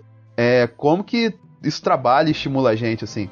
Olha, Denis, acho que tem duas coisas aí importantes, né? Inclusive, era uma coisa que eu pensava quando eu comecei a assistir a série. Eu já comecei a assistir a série daquele jeito, ó. Não se apega aos personagens, porque essa série é muito imprevisível, né? E no início eu ficava muito chateada, óbvio, né? Na primeira temporada e tal. Mas depois eu comecei a perceber até um, uma, um fundamento, assim. É, como é que eu posso dizer? ela meio que treina a gente pra vida, sabe? Nesse sentido de que nem sempre as coisas que a gente quer que aconteça vão acontecer. E tá tudo bem, ninguém tá morrendo por causa disso, né? Fora que também, quando a gente, a gente acaba criando expectativas é, com relação às outras mortes, se você vê que muita gente morre, e aí tem lá o seu vilão que você não suporta, e você quer que ele morra, como a gente queria ver a morte da, da Cersei. Né? Tudo bem que ela demorou bastante para acontecer. Mas vamos citar de novo a do Joffrey. Você queria porque queria ver aquele menino morrer. E aí quando ele morre, pô, você tem aquela sensação, né, de expectativa cumprida, olha que beleza. Então tem essa surpresa aí nessas duas facetas, né? De ajudar a gente um pouco a amadurecer, no caso. Eu acho que isso gera uma satisfação na gente, inconsciente até. Quando a gente vê que não, morreu o cara que eu mais gostava, mas eu continuei a assistir, e aí eu vi que a vida se refez ali em volta daquela perda. Entende? Isso tudo são ensaios emocionais, digamos assim, para quando acontecer Sei. alguma coisa na nossa vida, a gente tem uma memória aí emocional ativada, entende? Acho que essa é a principal função do, das histórias que a gente conta, dos filmes que a gente assiste. É ensaiar Entendi. algumas situações. Muito bem. É igual a vida, né? É, não viver, é viver no presente. Né? Muito que as coisas estão pregando hoje. Não se preocupar com o futuro, porque o futuro depende do presente. Então a gente cria muita expectativa.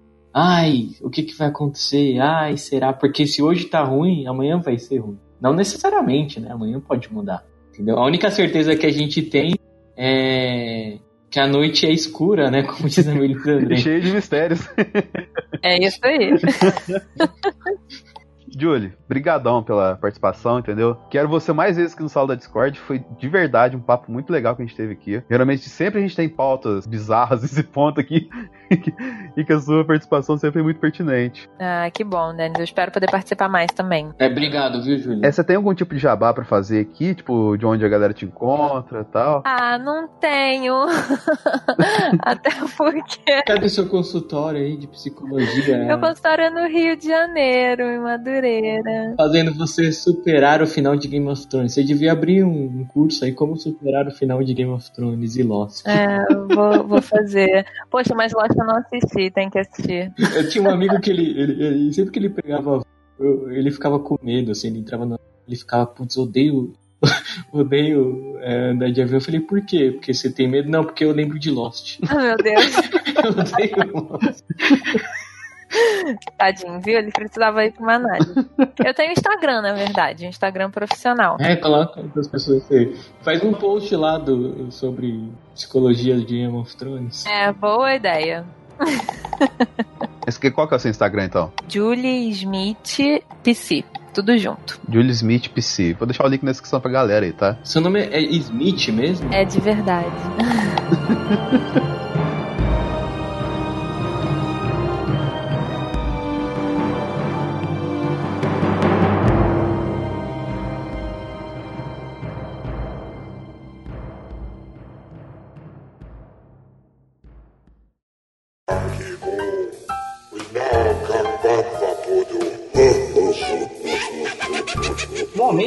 do Jabá.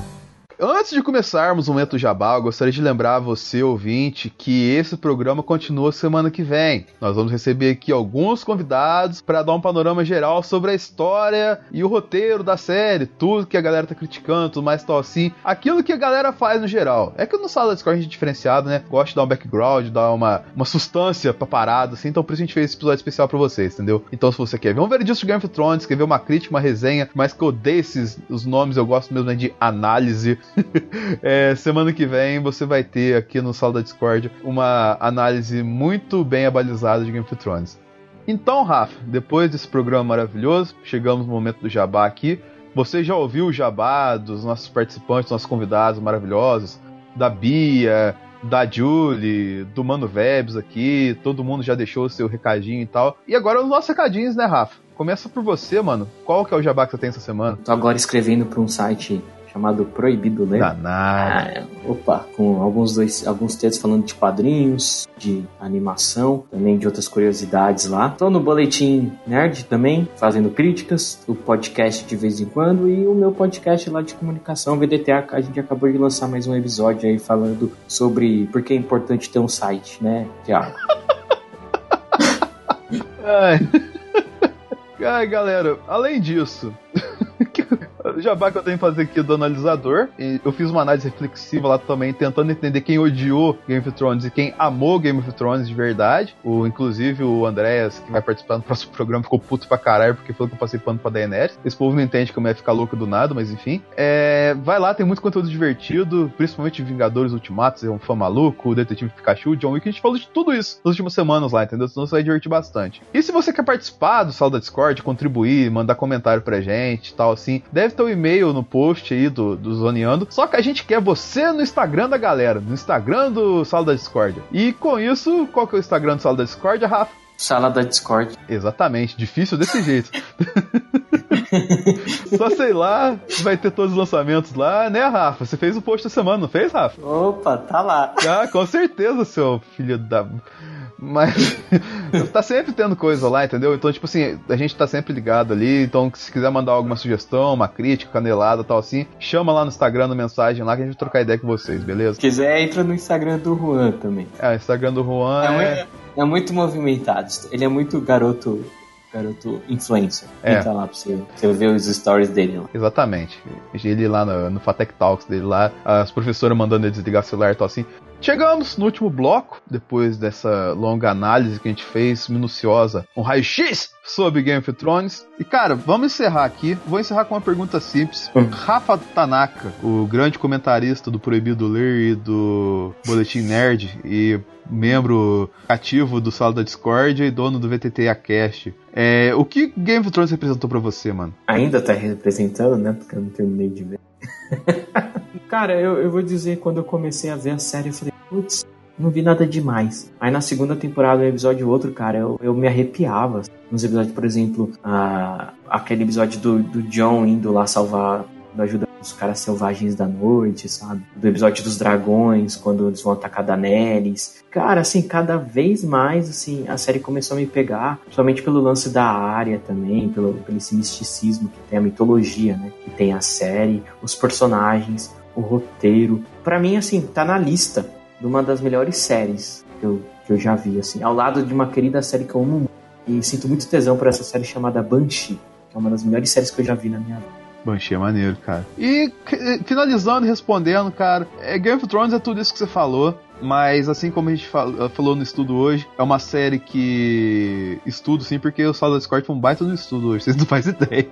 É, Game of Thrones, cara, é. Vamos colocar. É o máximo que o entretenimento televisivo consegue chegar, tá ligado? Pra mim não vai ter nada assim pra frente, um curto espaço de tempo comparável ao Game of Thrones, assim, a ponto de fazer todo mundo parar pra assistir. Por quê? Porque tem uma história brilhante, construída, por mais que o roteiro seja questionável no finalzinho, a história contada é maravilhosa, tem um requinte técnico exuberante, muito melhor que muito filme de muita franquia gigante aí, né? Né, DC?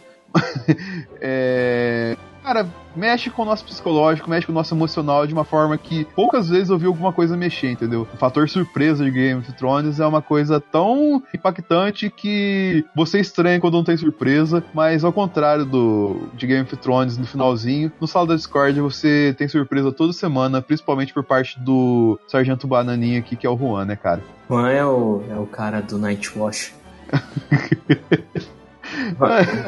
Foi aquele, aquele cara lá que é o único que sobrou dos amigos. Esqueci o nome dele. O Juan é Brienne, né, cara?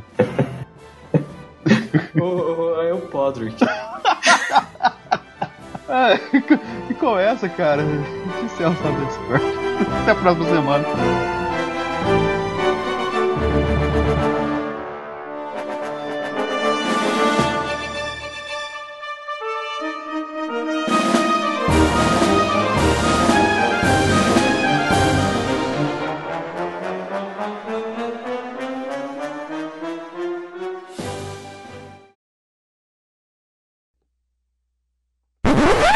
Um complemento aí, Rafa? Você tá tranquilo? Não, é que eu ia falar que, que- que o Vegas falou tão bem, ele falou tão bonito. Como eu disse. Não, é tão bonito. Não, é igual é o igual o Rocket fala, não, ele fala tão bem, né? Hoje em dia não, não apronta o seu aparelho reprodutor, e não estou falando do pênis, obviamente, estou falando da TV, a galera dos dias de hoje, né? Este podcast foi editado por Denis Augusto, o analisador.